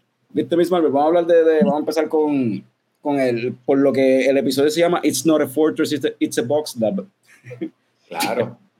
Eh, episodio 4 de Obi-Wan Kenobi, la serie favorita de Norbert. Norbert le encanta, tú no tienes idea. pero, ¿por qué tú me echas la culpa? ¿Por, qué tú dices Norbert? ¿A ti te gusta, en verdad? ¿En serio? A, mí me gustó el, el, primero y el segundo episodio, me gustó. El tercero, medio medio. El, ah. cuarto, el cuarto estuvo flojo, estuvo bien flojo. El cuarto estuvo bien flojo. Pero pues. Eh, eh, Jorge, no, no hemos hablado con Jorge. Jorge sabemos que es una. una ¿cómo nada, es? nada, no, Si se mole, me, me, es un fan de Star Wars. Es un, la semana pasada por decir que Star Wars no. ¿Qué fue lo que dije? Ya no me acuerdo, me dio un warning. Te, te, te, te dieron un demérito. Ajá. Te, te, amenazaron con suspenderte sin paga por hablar más de Star Wars. No digas eso, la gente va a pensar otra cosa, pero no va a creer que es verdad. Ah, no, no, espérate. Aparente y alegadamente. Aparente y alegadamente. Yo estoy hablando mierda, esto aparentemente, o sea, soy, es lo que yo escuché.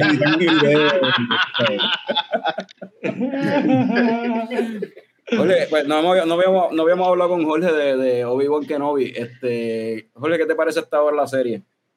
Mano, regular, no está muy buena. Este, obviamente no hemos visto todo, hemos visto, si fuera a decir que es una película, hemos visto dos terceras partes. Eh, me ha en realidad me la he disfrutado, pero, pero pienso que hay unas cosas técnicas que me, que, que me confunden un montón. Este, unas decisiones en cuanto al CGI y, y algunas cosas técnicas que no hacen que la odie ni que no quiera verla o algo así. O sea, tengo el mismo entusiasmo eh, y, estoy loco por ver cómo termina, a ver si en verdad, a ver qué exactamente, o sea, se me hace interesante la, la historia. Eh, la ejecución creo que está media floja en algunas cosas, en otras no, en otras está brutal. Hay muchos momentos bien bonitos, hay muchos momentos interesantes. Eh, la historia que están contando de Kenobi es para mí súper interesante porque el bait and switch de poner a Leia y todo lo que la gente se está quejando de que no hace sentido con el canon y todo eso, ellos eh, leí una entrevista con Joby Harold, que es el escritor de la serie, que estaba diciendo ahí que ellos que todo eso se iba a aclarar antes que se acabara, que pues, era cuestión de que la gente viera la serie entera, porque obviamente el discurso no siempre empieza antes de es como la gente que lee los headlines y empieza a escribir comentarios abajo. Es lo mismo, es como que en realidad no, está, no tiene, no tienes la, la, la, pieza completa frente tuyo. Es como ver una película a mitad y hacer un review, tú sabes. No, no, lo, lo, lo técnico estoy totalmente de acuerdo, no me parece que es lo mejor que se ha hecho. Incluso se me parece algunas cosas de la primera temporada de Mandalorian que también era medio wonky, así como medio, se veían medio flojitas. Este, y yo sé que la gente ahora no se acuerda porque todo el mundo ama de Mandalorian y yo amo de Mandalorian, pero...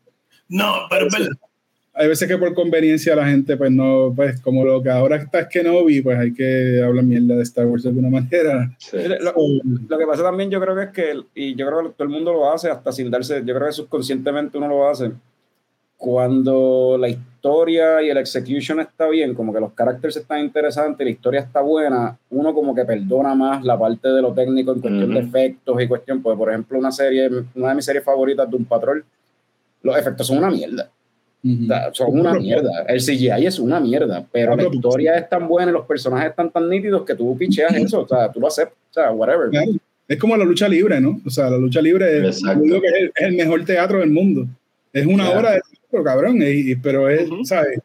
Y es profundo y es dramático, pero tú sabes que estos son unos tipos en tights ahí, ¿entiendes? Pero está cabrón, porque son actores, son physical performers, son fisiculturistas, son, o sea, son entertainers. Entertainers. Sí, exacto.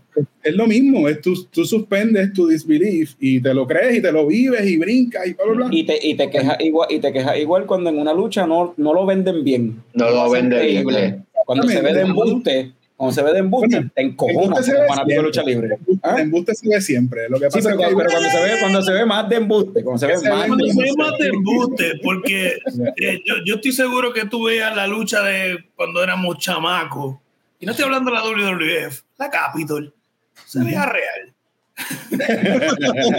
la Capitol se veía real. Ese alambre de púa se veía, se veía tan y tan y tan y tan y tan y tan real when keeping it real goes wrong.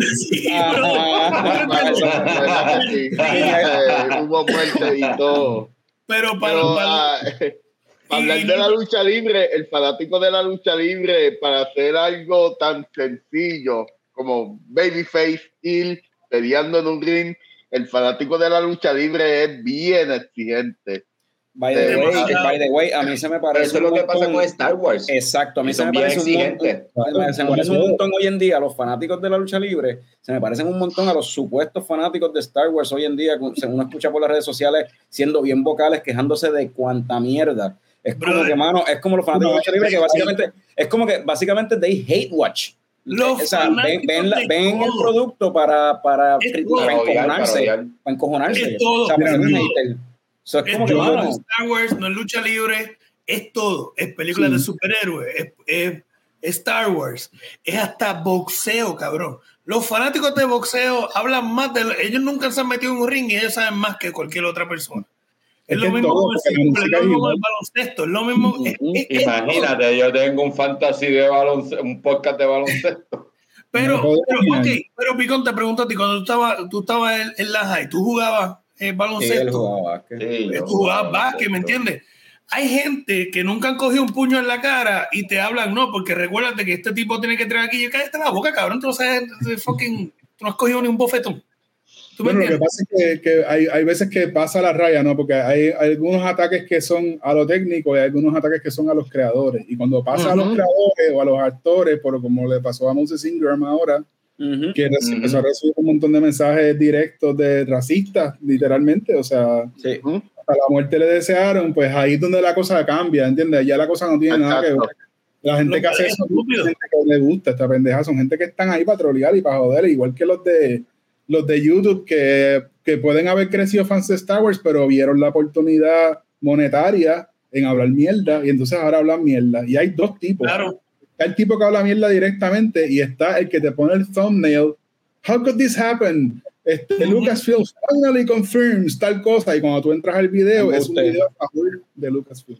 So es un bait and switch para el click. Eso es peor todavía para mí. Eso Exacto, en verdad que sí. Eso, gente, gente así, yo ni les veo el video, en verdad, no vale la pena. No, se sabe, la música no se bien. Y no son críticas constructivas, no es como que, ah, pues no, es. ¿eh? Brother, eh, eh, ahora con las redes sociales es, bien fácil todo el mundo criticar de todo, ¿me entiendes? Y sin saber, todo el mundo viene, asume, como, como a Carlos le gusta este chiste que yo digo, todo el mundo brinca sus trampolines de asunción, brincan a sus conclusiones. Y entonces, ah, no es esto y lo otro. ¿Qué sabes tú? Tú no estás en esa industria. ¿Qué sabes de esto? Tú no haces cine. Tú, sabes lo que conlleva escribir una película, producirla, eh, hacer el, todo el shot, este, editarla. Es como que tú no estás ahí. Yo trabajo en la industria de videojuegos, yo sé. Exacto. No, te estoy hablando, yo te estoy hablando a ti, no te estoy hablando directamente a ti. no, no, no, ah, es conmigo. bien picado, bien picado. Pero que, que, créeme, yo, yo mismo cuando, en mi primera experiencia con los primeros proyectos que yo trabajé, y yo decía, wow, qué equivocado yo estaba a cómo estas cosas funcionan. Yo hice traducción para un videojuego y yo, créeme, se me hizo bien difícil, era bien difícil, era mucho trabajo, para que después viniera un chamaquito de 11 años, o peor aún, un bambalán de 37 años, decir, todo está bien mierda porque soquean el juego, ¿entiendes? O porque no lo entiende porque el juego no es para él. Porque eso es la otra cosa. Es que como tú vas a decir que algo que, porque a ti no te guste algo, pero algo que conlleva trabajo y sacrificio es una mierda. No así de nada. Y, y, yo estoy seguro que tú debes reconocer lo mismo siendo alguien que hace cerveza, que tiene su producto, que viene un pelagato que lo que ve es culá y medalla en los jangueos y de la nada. Esa cerveza está bien mierda, me cago en 10, me sigue. O un pelagato que bebe anyway, o sea, cerveza y, viene a decir, ah, esta cerveza está bien mierda, pero y empieza y se va a las redes, como hacen los, los fanáticos de Star Wars, los fanáticos de, de, lucha libre, y van a las redes y ah, esto está bien mierda, como que, mano, no te gustó, pues ve y díselo directamente, en este caso, como que díselo directamente, dar el feedback directamente a, los, a los creadores o whatever, como que... Hubo un tiempo que era así, y era como en grupos, y uno lo veía porque estaba en los mismos grupos, y la burla y el vacilón de que, y por, por, no sé por qué razón, era, no era nada constructivo, eh y eso pasa en todo. Eso a mí me ha pasado en la música, me ha pasado en, en, en, cuando estaba en el mundo del arte, me ha pasado ahora en la, en la cerveza. Ah, pues te entiendo. Para, todo, para, todo hay, para todo hay reviewers y gente que está todo el tiempo haciendo reviews y hay gente que se disfruta hablar mierda y hay gente que genuinamente te dicen lo que piensan. Hay gente que se burlan o dicen alguna estupidez para hacer reír a otros o para qué sé yo, es lo mismo que todo, mano. Es lo mismo que las hay. Es como las hay. Es como cuando. Sí, mano. Es la misma. Y... Pero los 42. Y, a ti, Jorge, te, te pregunto, te, ¿qué te ha pasado en todas estas escenas que tú has estado envuelto? ¿Cuál ha sido como que la peor, mano? Como que la Tremenda pregunta, mano. Mm. De todas las escenas, la más tóxica, mano. Yo no sé, porque es que, es que todas, tienen, todas tienen algo tóxico. Sí, como que en todas las música la mierda igual. Como la, escena, la escena de la música era un poquito más fácil para mí porque yo no nunca he estado haciendo mucha música muy comercial, digamos, y tal vez pues no me tocaba tener, recibir ese feedback. Este, y entonces yo diría, es que, no sé, la cerveza la cerveza no es tan, la, la, la, toxicidad que hay en la cerveza no es tan mala como la toxicidad que hay como en los fandoms, este, especialmente en el de Star Wars. No, eh, mano, Star Wars es una cosa horrible, verdad. La gente que no le gusta la cerveza no están deseándole la muerte a un maestro cervecero o algo, ¿entiendes? Star Wars. No, güey. porque la verdad todo que quiere beber y entonarse el propósito, todo el mundo tiene un, propio propósito, ¿me sigue? el mundo hay, de todo, hay de todo, mano. Hay, gente que, hay gente que empiezan en el troleo y después se hacen pana y después coño. Yo lo, que, yo lo que digo, yo lo que digo es que en cuanto a la toxicidad y a los comentarios de la gente, yo la semana pasada estaba hablando con Carlos sobre Star Wars y estaba diciéndole como que, mano, yo no estoy tan encojonado yo no sé si es la misma persona que tú mencionaste, Jorge, porque no conozco el nombre del actor, la actriz. ¿verdad? Pero la, la, la, muchacha negra, sister, whatever. Ah, sí, sí, mucha gente está teniendo issues con el portrayal de ella, pero tampoco es parte del nivel de, como que de lo que está pasando, ¿entiendes? no tiene la culpa. Por, eso, pero, hasta la semana pasada yo te dije como que, hermano, yo no creo que su personaje esté mal, o sea, yo creo que está haciendo lo que tiene que hacer. Yo, pensaba Entonces en este episodio me molestó un poco. En este episodio, en este episodio, exacto, yo estoy de acuerdo, estoy de acuerdo. A, mí, personalmente no, me gusta el personaje, mano. A mí no me, a mí no me gusta, en verdad. A mí tampoco me agrada, pero no tengo nada creo que en este No, creo que en este episodio se fueron overboard en la utilización del personaje. Para mí, no, es, que, es, que, yo creo que lo que no funciona, o sea, yo estoy de acuerdo con Picón, como que el personaje a mí no me molestó en los primeros tres episodios, pero en este personaje, esta escena de ella interrogando a John Leia, que John Leia tampoco yo no tengo ningún issue con la nena, me encanta, la encuentro súper charming, esa nena súper jodona, la encuentro una nena bien jodona. O sea, este, y, se, y me hace pensar en Leia, como que sí, me puedo imaginar Leia, o sea, esto va a ser, terminar siendo la Leia, Leia jodona de adulta. Leia, no, no, no, Leia era una nena picúa. Ajá, era una picúa y jodona y preguntona y, más siendo hija de Padme, tú sabes, y de Anakin, hello, como que, pero este, pero en esa escena de Riva interrogando a, a, a John Leia, no sé, la química estaba off, había algo que no se sentía bien el acting, como que desde al nivel de que yo pensé, yo a Fran yo le dije jodiendo y yo como que, mano, yo creo que es que la nena no se sentía cómoda trabajando con un negro. Para mí que esa nena la, la, criaron racista desde chiquita y la nena... la nena...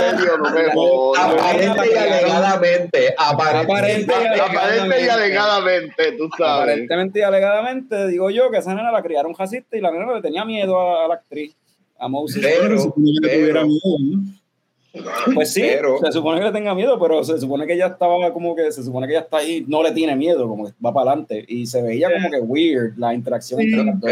esa performance de Moses, no, de verdad no. O sea, a mí estas cosas no me molestan tanto como otra gente. Yo, es como que, en Empire Strikes Back hay un par de actuaciones que están bien mierda también, whatever. Tú sabes, y, efectos también. Y efectos y por ahí para abajo. Pero eh, yo, creo que la, la, serie tiene una cosa que han hecho con ella también que yo creo que le ha, no le ha venido bien, que es que no han hablado claro de quién es ella. Ajá.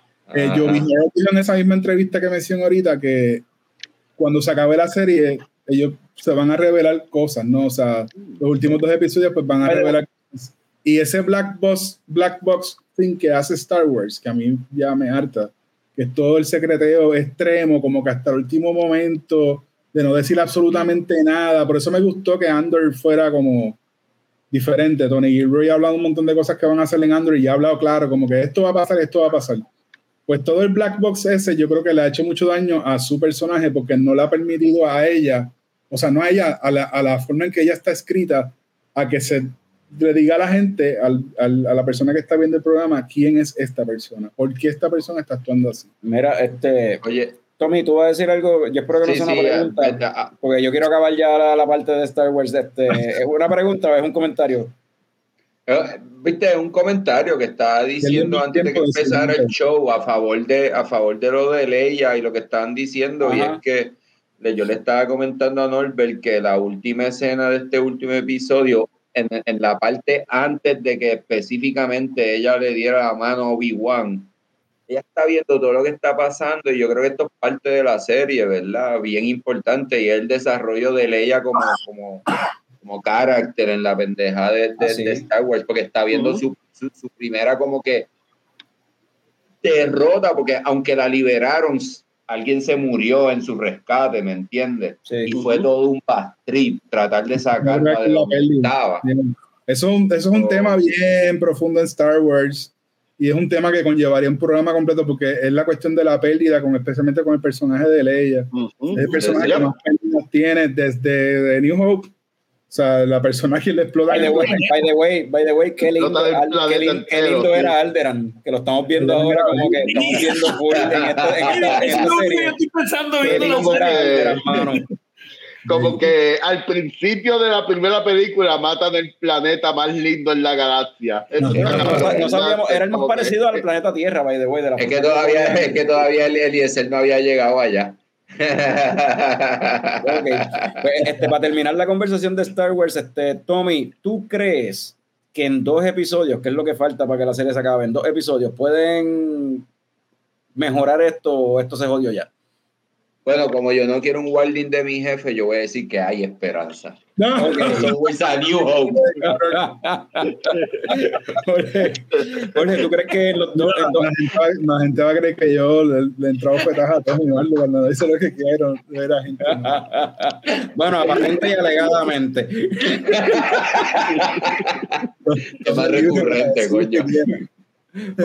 este, eh, ¿Tú crees que dos episodios es suficiente para enderezar esto? Eh, depende cómo lo hagan, pero sí, debería ser más que suficiente. O sea, digo, son dos episodios de 37 minutos como los de ahora, tal vez no. Pero dos episodios buenos, extensos, bien escritos, no, no veo por qué no. Igual, yo sé que hay mucha gente que ya está convencida de Made of Their Minds, está cool, tú sabes, si no te gustó, pues no hay problema. O sea, yo escojo disfrutármela, me gusta, o sea, en general me gusta, sí tengo problemas con algunas cosas que están pasando, pero no dejo de, no deja de ser divertido para mí verla, ¿verdad? Y, y es lo mismo que con Book of Boba Fett, los primeros cuatro episodios, me acuerdo casi la misma conversación, tú sabes, tuvimos que como que, ya lo, pero aquí no pasa nada, ¿qué está pasando? Y de momento llega el episodio que sale un episodio que sale Luke Skywalker y sale y sale Campaign y sale ah, el episodio de Mandalorian. Básicamente. Ese, episodio no cuenta. sí pero dime tú cuántas veces tú has vuelto a hablar del episodio 4 de The Book of Boba Fett. Nunca. ¿entiendes? porque no habías visto el pastel completo. Ahora tienes algo que tal vez no te guste tanto pero ese episodio estuvo cabrón y estoy seguro que la mayoría de la gente esa, esa página estaba colada en ese libro, esa página era del, del otro, del otro libro, esa página no iba ahí. Esa página era un promo, como, como en, los cómics que te salía el promo de, otra, de otro cómic que salía.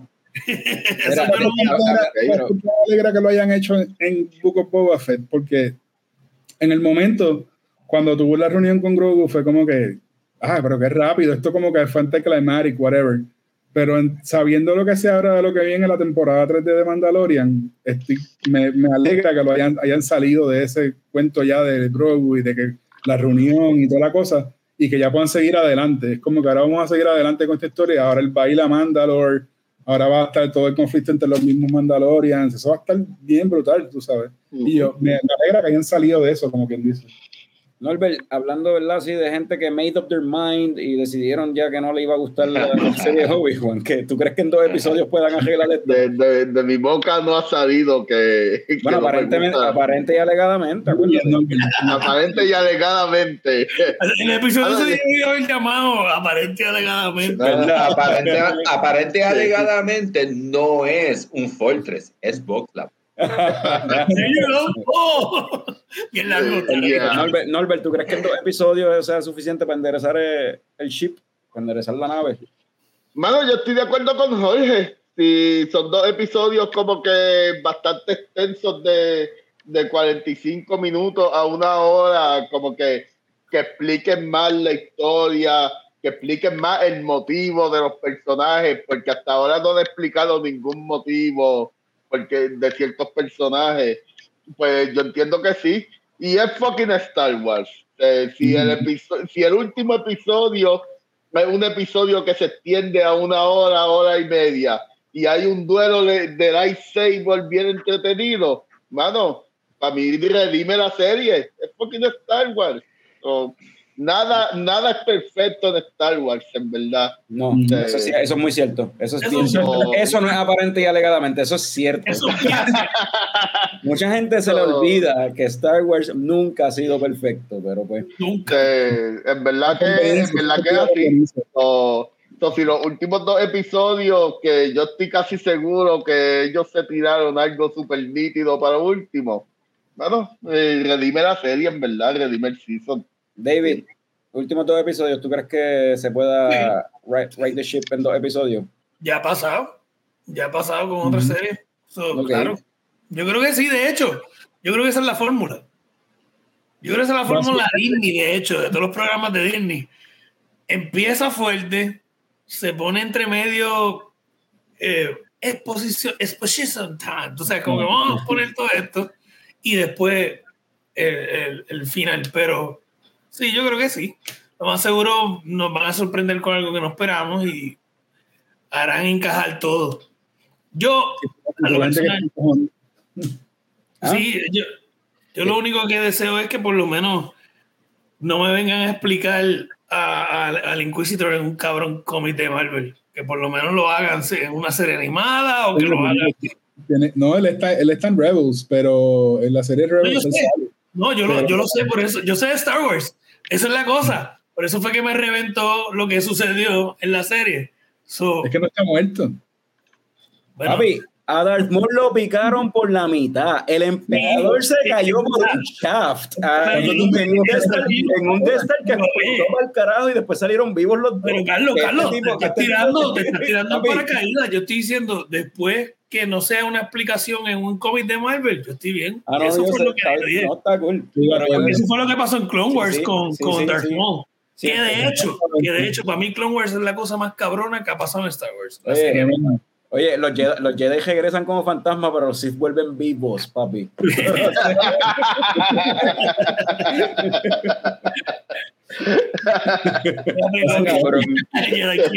Jedi Kush, papi, Jedi Kush.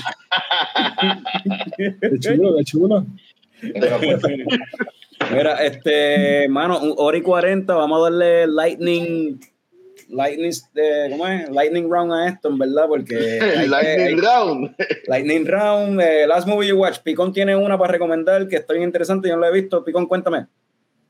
Hacho, mano, eh, B. Hustle, Adam Sandler, está en Netflix, Hernán Gómez, salen un montón de jugadores de NBA. Si te gusta el baloncesto, está bien buena. Eh, eh, James, ¿verdad? Eh, hay baloncesto envuelto, pero no necesariamente es de baloncesto. Esa está cabrona, yo la vi. Esa está bien de baloncesto. Pues, si viste un Cole si te gustó, esta película posiblemente también te va a gustar porque es Adam Sandler, eh, tiene una posición en un equipo de la NBA que es los Philadelphia 76ers.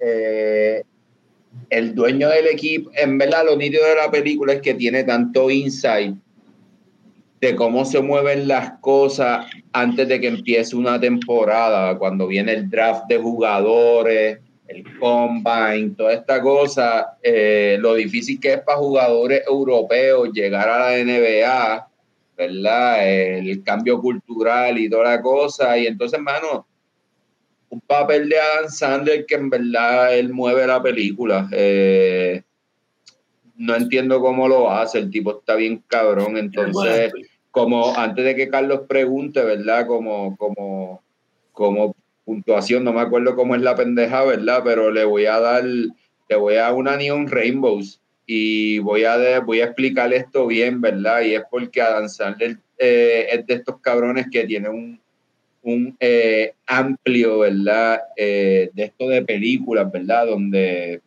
they range between lo más porquería que tú puedas ver de la comedia hasta papeles bien serios, ¿verdad? Como un Coach James.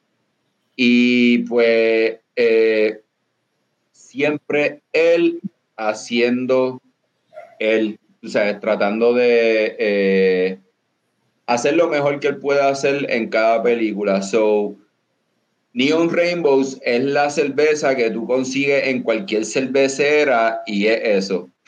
Adam Sandler es eso, es, una Neon Rainbow, porque otro consiguen Adam Sandler es una Neon Rainbow. Pero a veces. Está en todas las gasolinas. Y le gusta a todo el mundo, le puede gustar a. Y le gusta a todo el mundo, no importa lo porquería, no, importa si sabe de cerveza o no. Por eso, no importa si sabe de cerveza o no, como quiera le va a gustar. Ok. David, tú me habías mencionado que tenía una Last Movie You Watch también. Cuéntame. Vi The Northman, que no la había visto, que ya ustedes hablaron de ella. Está bien sobre la película. A mí me encantó. A lo mejor no le gusta a todo el mundo, porque tenemos que ser realistas. Mucha gente puede que lo visual lo encuentre medio raro, que encuentre eh, que cuando no explican, para nosotros lo entendemos, pero cuando se van en los viajes de la mitología nórdica, a lo mejor no lo entiendan. Lo pueden encontrar cheesy o lo pueden encontrar tonto a mí me fascinó, me gustó lo visual, me gustó eh, la historia, fue directa al punto. Eh, fue larguita, pero no fue, no, fue ofensivamente larga, estuvo entretenida. Me fascinó cómo presentaban la mitología cuando la presentaban, quedó bien cabrón. Eh, me quedé con más ganas de ver a Willem Dafoe haciendo el personaje porque lo encontré bien entretenido. Y si le voy a dar una cerveza, pues como yo no soy un carajo de cerveza, puedo decir una cerveza nórdica de allá que obligado tiene que haber unas bien fuertotas. Un Baltic, un Baltic Porter. Un Baltic Eso es lo que yo un Baltic Porter. Sí. Ah, de verdad. Una cerveza de esa Ah, de de varios. Esa es bien potente que te das una y terminas bien, pero bien anormal. Oye, eh, Baltic Porter es un estilo bien curioso porque eso es en realidad un lager. Se hace con levadura lager, es lo, lo curioso. Es, es un porter, pero es hecho con levadura lager. Pues me estoy tomando una rip rap de Barrier Company. So, es un porter como que más suave, qué sé yo, más smooth, porque, o sea, no más smooth, pero más como que suave, qué sé yo, más, no sé ni cómo es, más drinkable, I guess. Y es porque se hace con Eh, levadura está mejor lager y que cualquier otra cosa que yo me haya tomado oscura. este, sí, porque es más, es más drinkable, hermano. Queda, Es queda un drinkable, porter, es pero bien drinkable. drinkable, Sí. claro, mucho más drinkable. Este, eh, Last Movie You Watch, Jorge, ¿tú tienes una o, o paso? Pasa. Yo, no, yo vi, lo último que vi no fue una película, fue Miss Marvel y vi Stranger Things la primera parte de la temporada 4. Yeah. Mano. Me disfrutó un montón Miss Marvel, muchísimo, muchísimo. No sé si... ¿Verdad que de- sí? Sí, teníamos, ¿Podemos en los planes, teníamos en los planes hablar un poquito de, de rapidito del, del episodio 1, eso sí. Brevemente, pues está, de verdad, o sea, no es, no es una serie para no, lo- todos los Edgelords, eh, Fitzpumpkin, bro. es una serie para disfrutarte como si fuera un comic book. Eh, medio.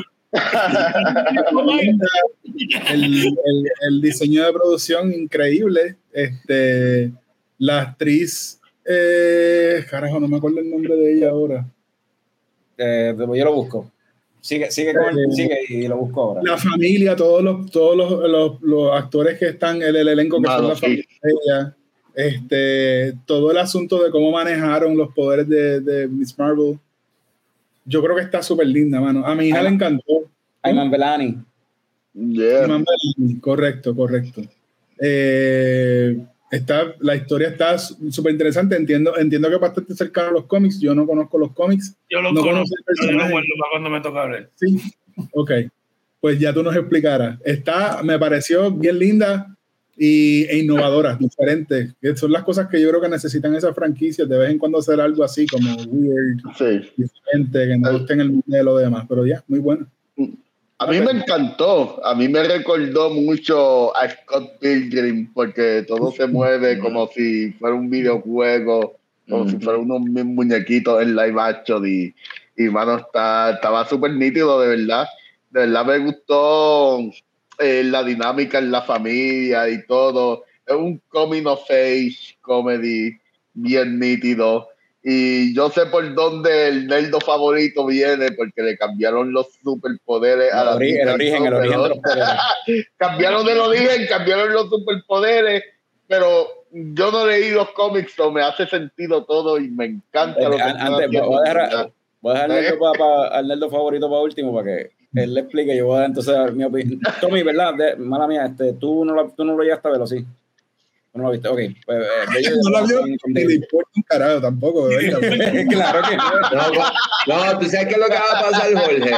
Que yo estoy escuchando a todos ustedes hablar tan bien de la serie que cuando vaya a ver el primer episodio, yo voy a decir: estos tres pendejos me mintieron. Mierda. Me mintieron. estoy perdiendo la final de NBA porque- esta mierda. No, no, Oye, aquí en el teléfono, tranquilo. tengo aquí en el teléfono. El teléfono está, Pero- el cabrón está viendo el juego hoy pero, y grabando. pero, pero sí tengo que decir que es lo mismo que me pasó con el último episodio de Star Wars. Todos ustedes dijeron, diablo, este episodio está bien porquería. Y yo fui con la expectativa de que en verdad me iba a quedar dormido y en verdad estuvo ok, o sea, no sé. A ver, Mira, pues rapidito. que le gusta llevar la contraria, no sé. Rapidito, eh, estoy de acuerdo con Jorge. eh, qué bueno lo que dijo de que a la nena le encantó, porque creo que ese era el público principal para esta Ajá. serie y tenía eso, yo no, o sea, tenía eso en mi mente de como que si de verdad le va a gustar a, a- a ese público, a, esa- a ese demographic. Y si le gustó, mano, que pues qué nítido, porque yo creo que eso era lo que, esa era la, la intención de, de esta serie, ¿verdad? Este, pompear a, a- a los chamaquitos, o sea, gente mucho, mucho más jóvenes que nosotros. Este, Eh, la nena que hace del personaje es súper, súper charming, súper cute, súper como que tú te encariñabas con ella, la química no tan solo con la familia, con el personaje del best friend de ella también. Eh, ella tenía una química brutal, eh, o sea, esos dos actores tenían una química brutal. Eh, después yo vi un, un, un, especial de cinco minutos que hay en Disney Plus sobre el making of o whatever, algo bien sencillo. Y esa muchacha, cuando Iron Man 1, la película salió, ella tenía como tres años, cuatro años. Eh, a los diez años, ella estaba cosplaying as Miss Marvel. Ella es una fan de Miss oh, Marvel. So, ah, yeah, so es como que para mí eso estuvo bien cabrón. Eh, y aunque hayan cambiado pues ciertas cosas del, del origen de, de, los poderes de ella y esa cuestión, en verdad me gustó, me gustó lo que dijo este Norbert, que me recuerda al Visual Style, me recuerda a Scott Pilgrim y a, también a, a Into the Spider-Verse con esta cuestión de que tú ves, o sea, el background es otra forma más de tú contar la historia, tú sabes, y eso lo hace sentirse más como un comic book también, anyway. So, me encantó, en verdad, me lo gocé más de lo que yo esperaba. Salió el mismo día que el episodio de Obi-Wan y vi primero, ahí me enteré de que salió Miss Marvel. Vi Miss Marvel primero, después vi Obi-Wan y es como que, diablo, Miss Marvel estuvo bien cabrón. en comparación. Marvel por ti en el chat. Estábamos en el chat donde planificamos el episodio y Carlos dice, salió Miss Marvel y me gustó. me gustó más de lo que yo esperaba, si, Cabrón, si a ti te gustó, déjame chequearlo entonces. Y a mí me gustó más todavía, mano. Me lo gocé full, mano. De verdad que está súper nítido. David. So, eh, The floor is yours. A mí me pasó lo contrario. Vi Obi-Wan primero y vi Marvel después. Y dije, mi Marvel estuvo chévere. Pero eh, a, mí, yo no encontré el episodio entretenido. No fue como que diálogo me a tatuar Miss Marvel en la frente ahora en adelante. Pero ah, como yo, tú sí. pues está bien, no te preocupes. te queremos como quiera. Sí, Missy Custodia. Pero como tú dijiste, eh, obviamente esto directamente un demográfico que es para los teenagers, y no solamente las nenas, para los teenagers, este, para los nenes, tiene ese, ese, humor de Disney, de show de Disney. Yeah. Este show de Disney, de chamaquitos que hay. Um, a mí, eh, ustedes mencionaron Spider-Verse, también mencionaron Scott Pilgrim, a mí me recuerda también a los muñequitos de Ultimate Spider-Man, que eran así, donde tú veías los pensamientos del personaje principal y todo lo demás. Sí le cambiaron un par de cosas al, al origen, eh, que ya no lo mencionó. Originalmente ella es una Inhuman, pero todos sabemos que mal quedaron los Inhumans en el universo de MCU. Y obviamente tenían que, eso iba a ser muy complicado, solo tuvieron que simplificarlo un poco que ahora ya sean como un Green Lantern, es ok, I don't mind it.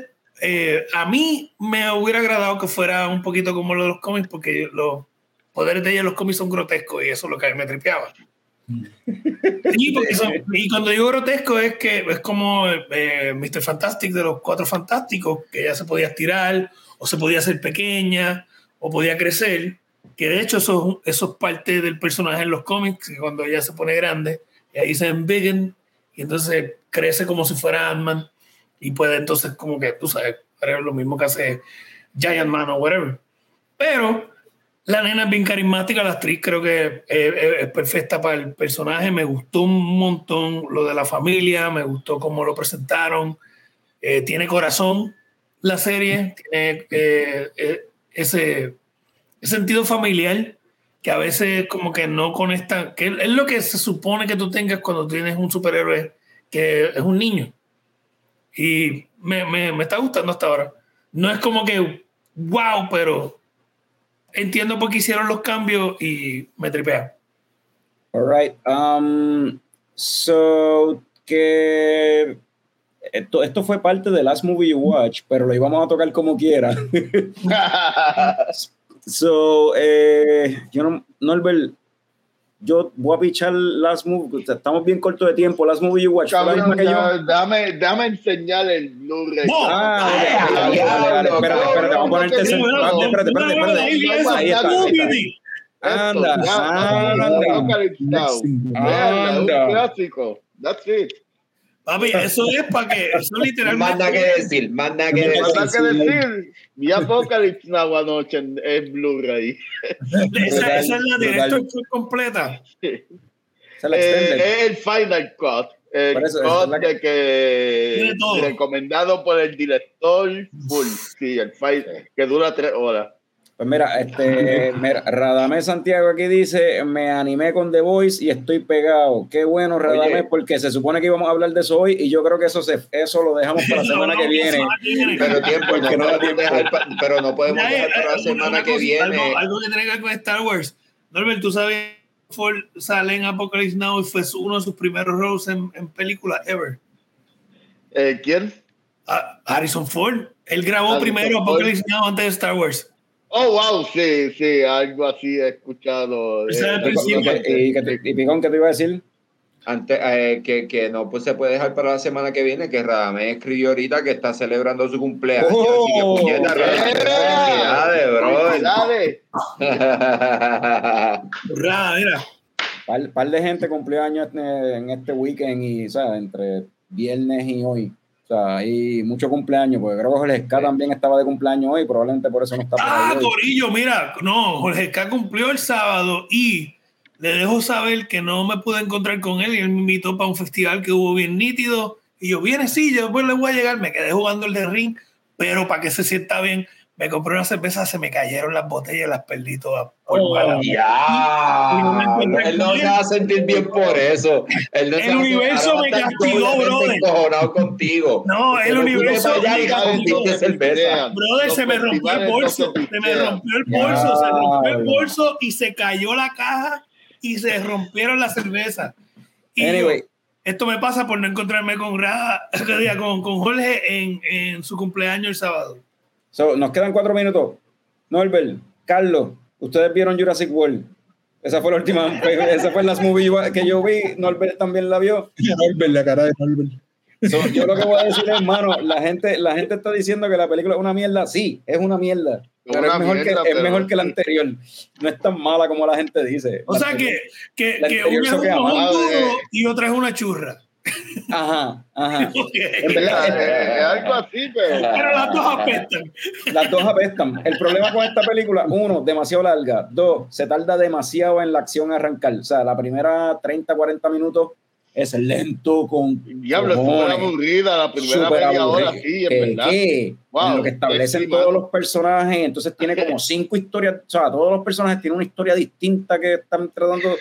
Ah, no me importa, o sea, cuenta una sola historia y keep to it, como que. Eh, una vez empieza la acción, nítido. Es como que estamos viendo el mundo de Jurassic Park en cosas, no sé, yo lo comparo con. Hay una escena que es bien Misión Imposible, James Bond pero con dinosaurio. En verdad está bien cabrón esa escena. sea. Eso, eso, eso estuvo bien cabrón. Es fucking fun. It's just fun, cabrón. Apaga el cerebro, diviértete. Eh, el diálogo es malo, la actuación es mala, cabrón, es Jurassic Park. Pero se tarda demasiado en arrancar. El otro problema que tiene es, uh, mano, el fucking villano, el antagonista es de este tipo que lo hemos visto antes en otras propiedades es este tipo de antagonista que tiene un montón de poder, pero es corrupto y ha hecho ciertas cosas malas, errores que ha cometido que se pueden resolver, pero su primera opción para resolverlo es, seguir cometiendo crímenes como asesinato, eh, secuestro, cosas que no, no hay el mundo. Es como el cliché de tratar de conquistar el mundo. No hay necesidad, loco. Tú tienes chavo, habla con, o sea, hay una crisis mundial ahora mismo que hay que resolver, habla con la gente, todos podemos trabajar juntos y no hay que meterse en estos revoluces, whatever, hermano. Pero fuera de eso, los dinosaurios se ven cool. Y eso es lo que importa al final de cuentas en una película. Bueno, se ve nítido y, y, y diciendo, yo tengo las mismas quejas de Carlos pero, mano, si, si no es por las mierdas que Carlos mencionó, yo veo, yo veía potencial. Yo veo una película buena ahí. Si quitan a Chris Pratt y quitan toda esa mierda de James Bond, a, mí me gusta, me gusta James Bond. Si, el viaje James Bond. si quitaban a Chris Pratt, había una buena película. eso es lo que voy a decir. Coño, pero Chris Pratt se supone que sea el tipo que venda la película. Ok, está bien, silencio total, está bien. ah, es que Carlos también se quedó frisado, bueno, muchachos. Sí, sí, no, porque, porque, el internet, el internet se le dio con conectarse otra vez al de Fran, yo no sé por qué. Eh, bueno, yo, yo, yo, yo creía que el internet se había encojonado cuando yo dije que Chris Pratt. A recaudar anyway. fondos para un internet bueno. Sí, este, anyway, habiendo dicho eso, Jorge, gracias por acompañarnos este, en este episodio. Eh, Oye, mi jefe no es tan malo. Nadie, ha dicho que es malo, loco, ¿qué te pasa? Él está este, pensando eso. No es tan, no es tan malo. Tan malo. Aparente y adelgadamente. y habiendo dicho eso, habiendo dicho eso, ¿alguien tiene, alguien de cerveza la Yes.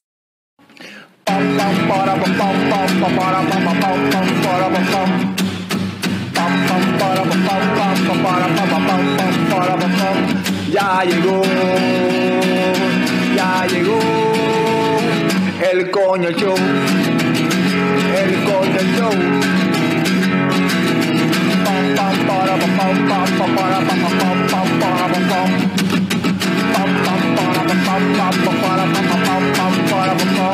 Ya llegó, ya llegó el coño yo, el coño yo, el coño yo, el coño yo.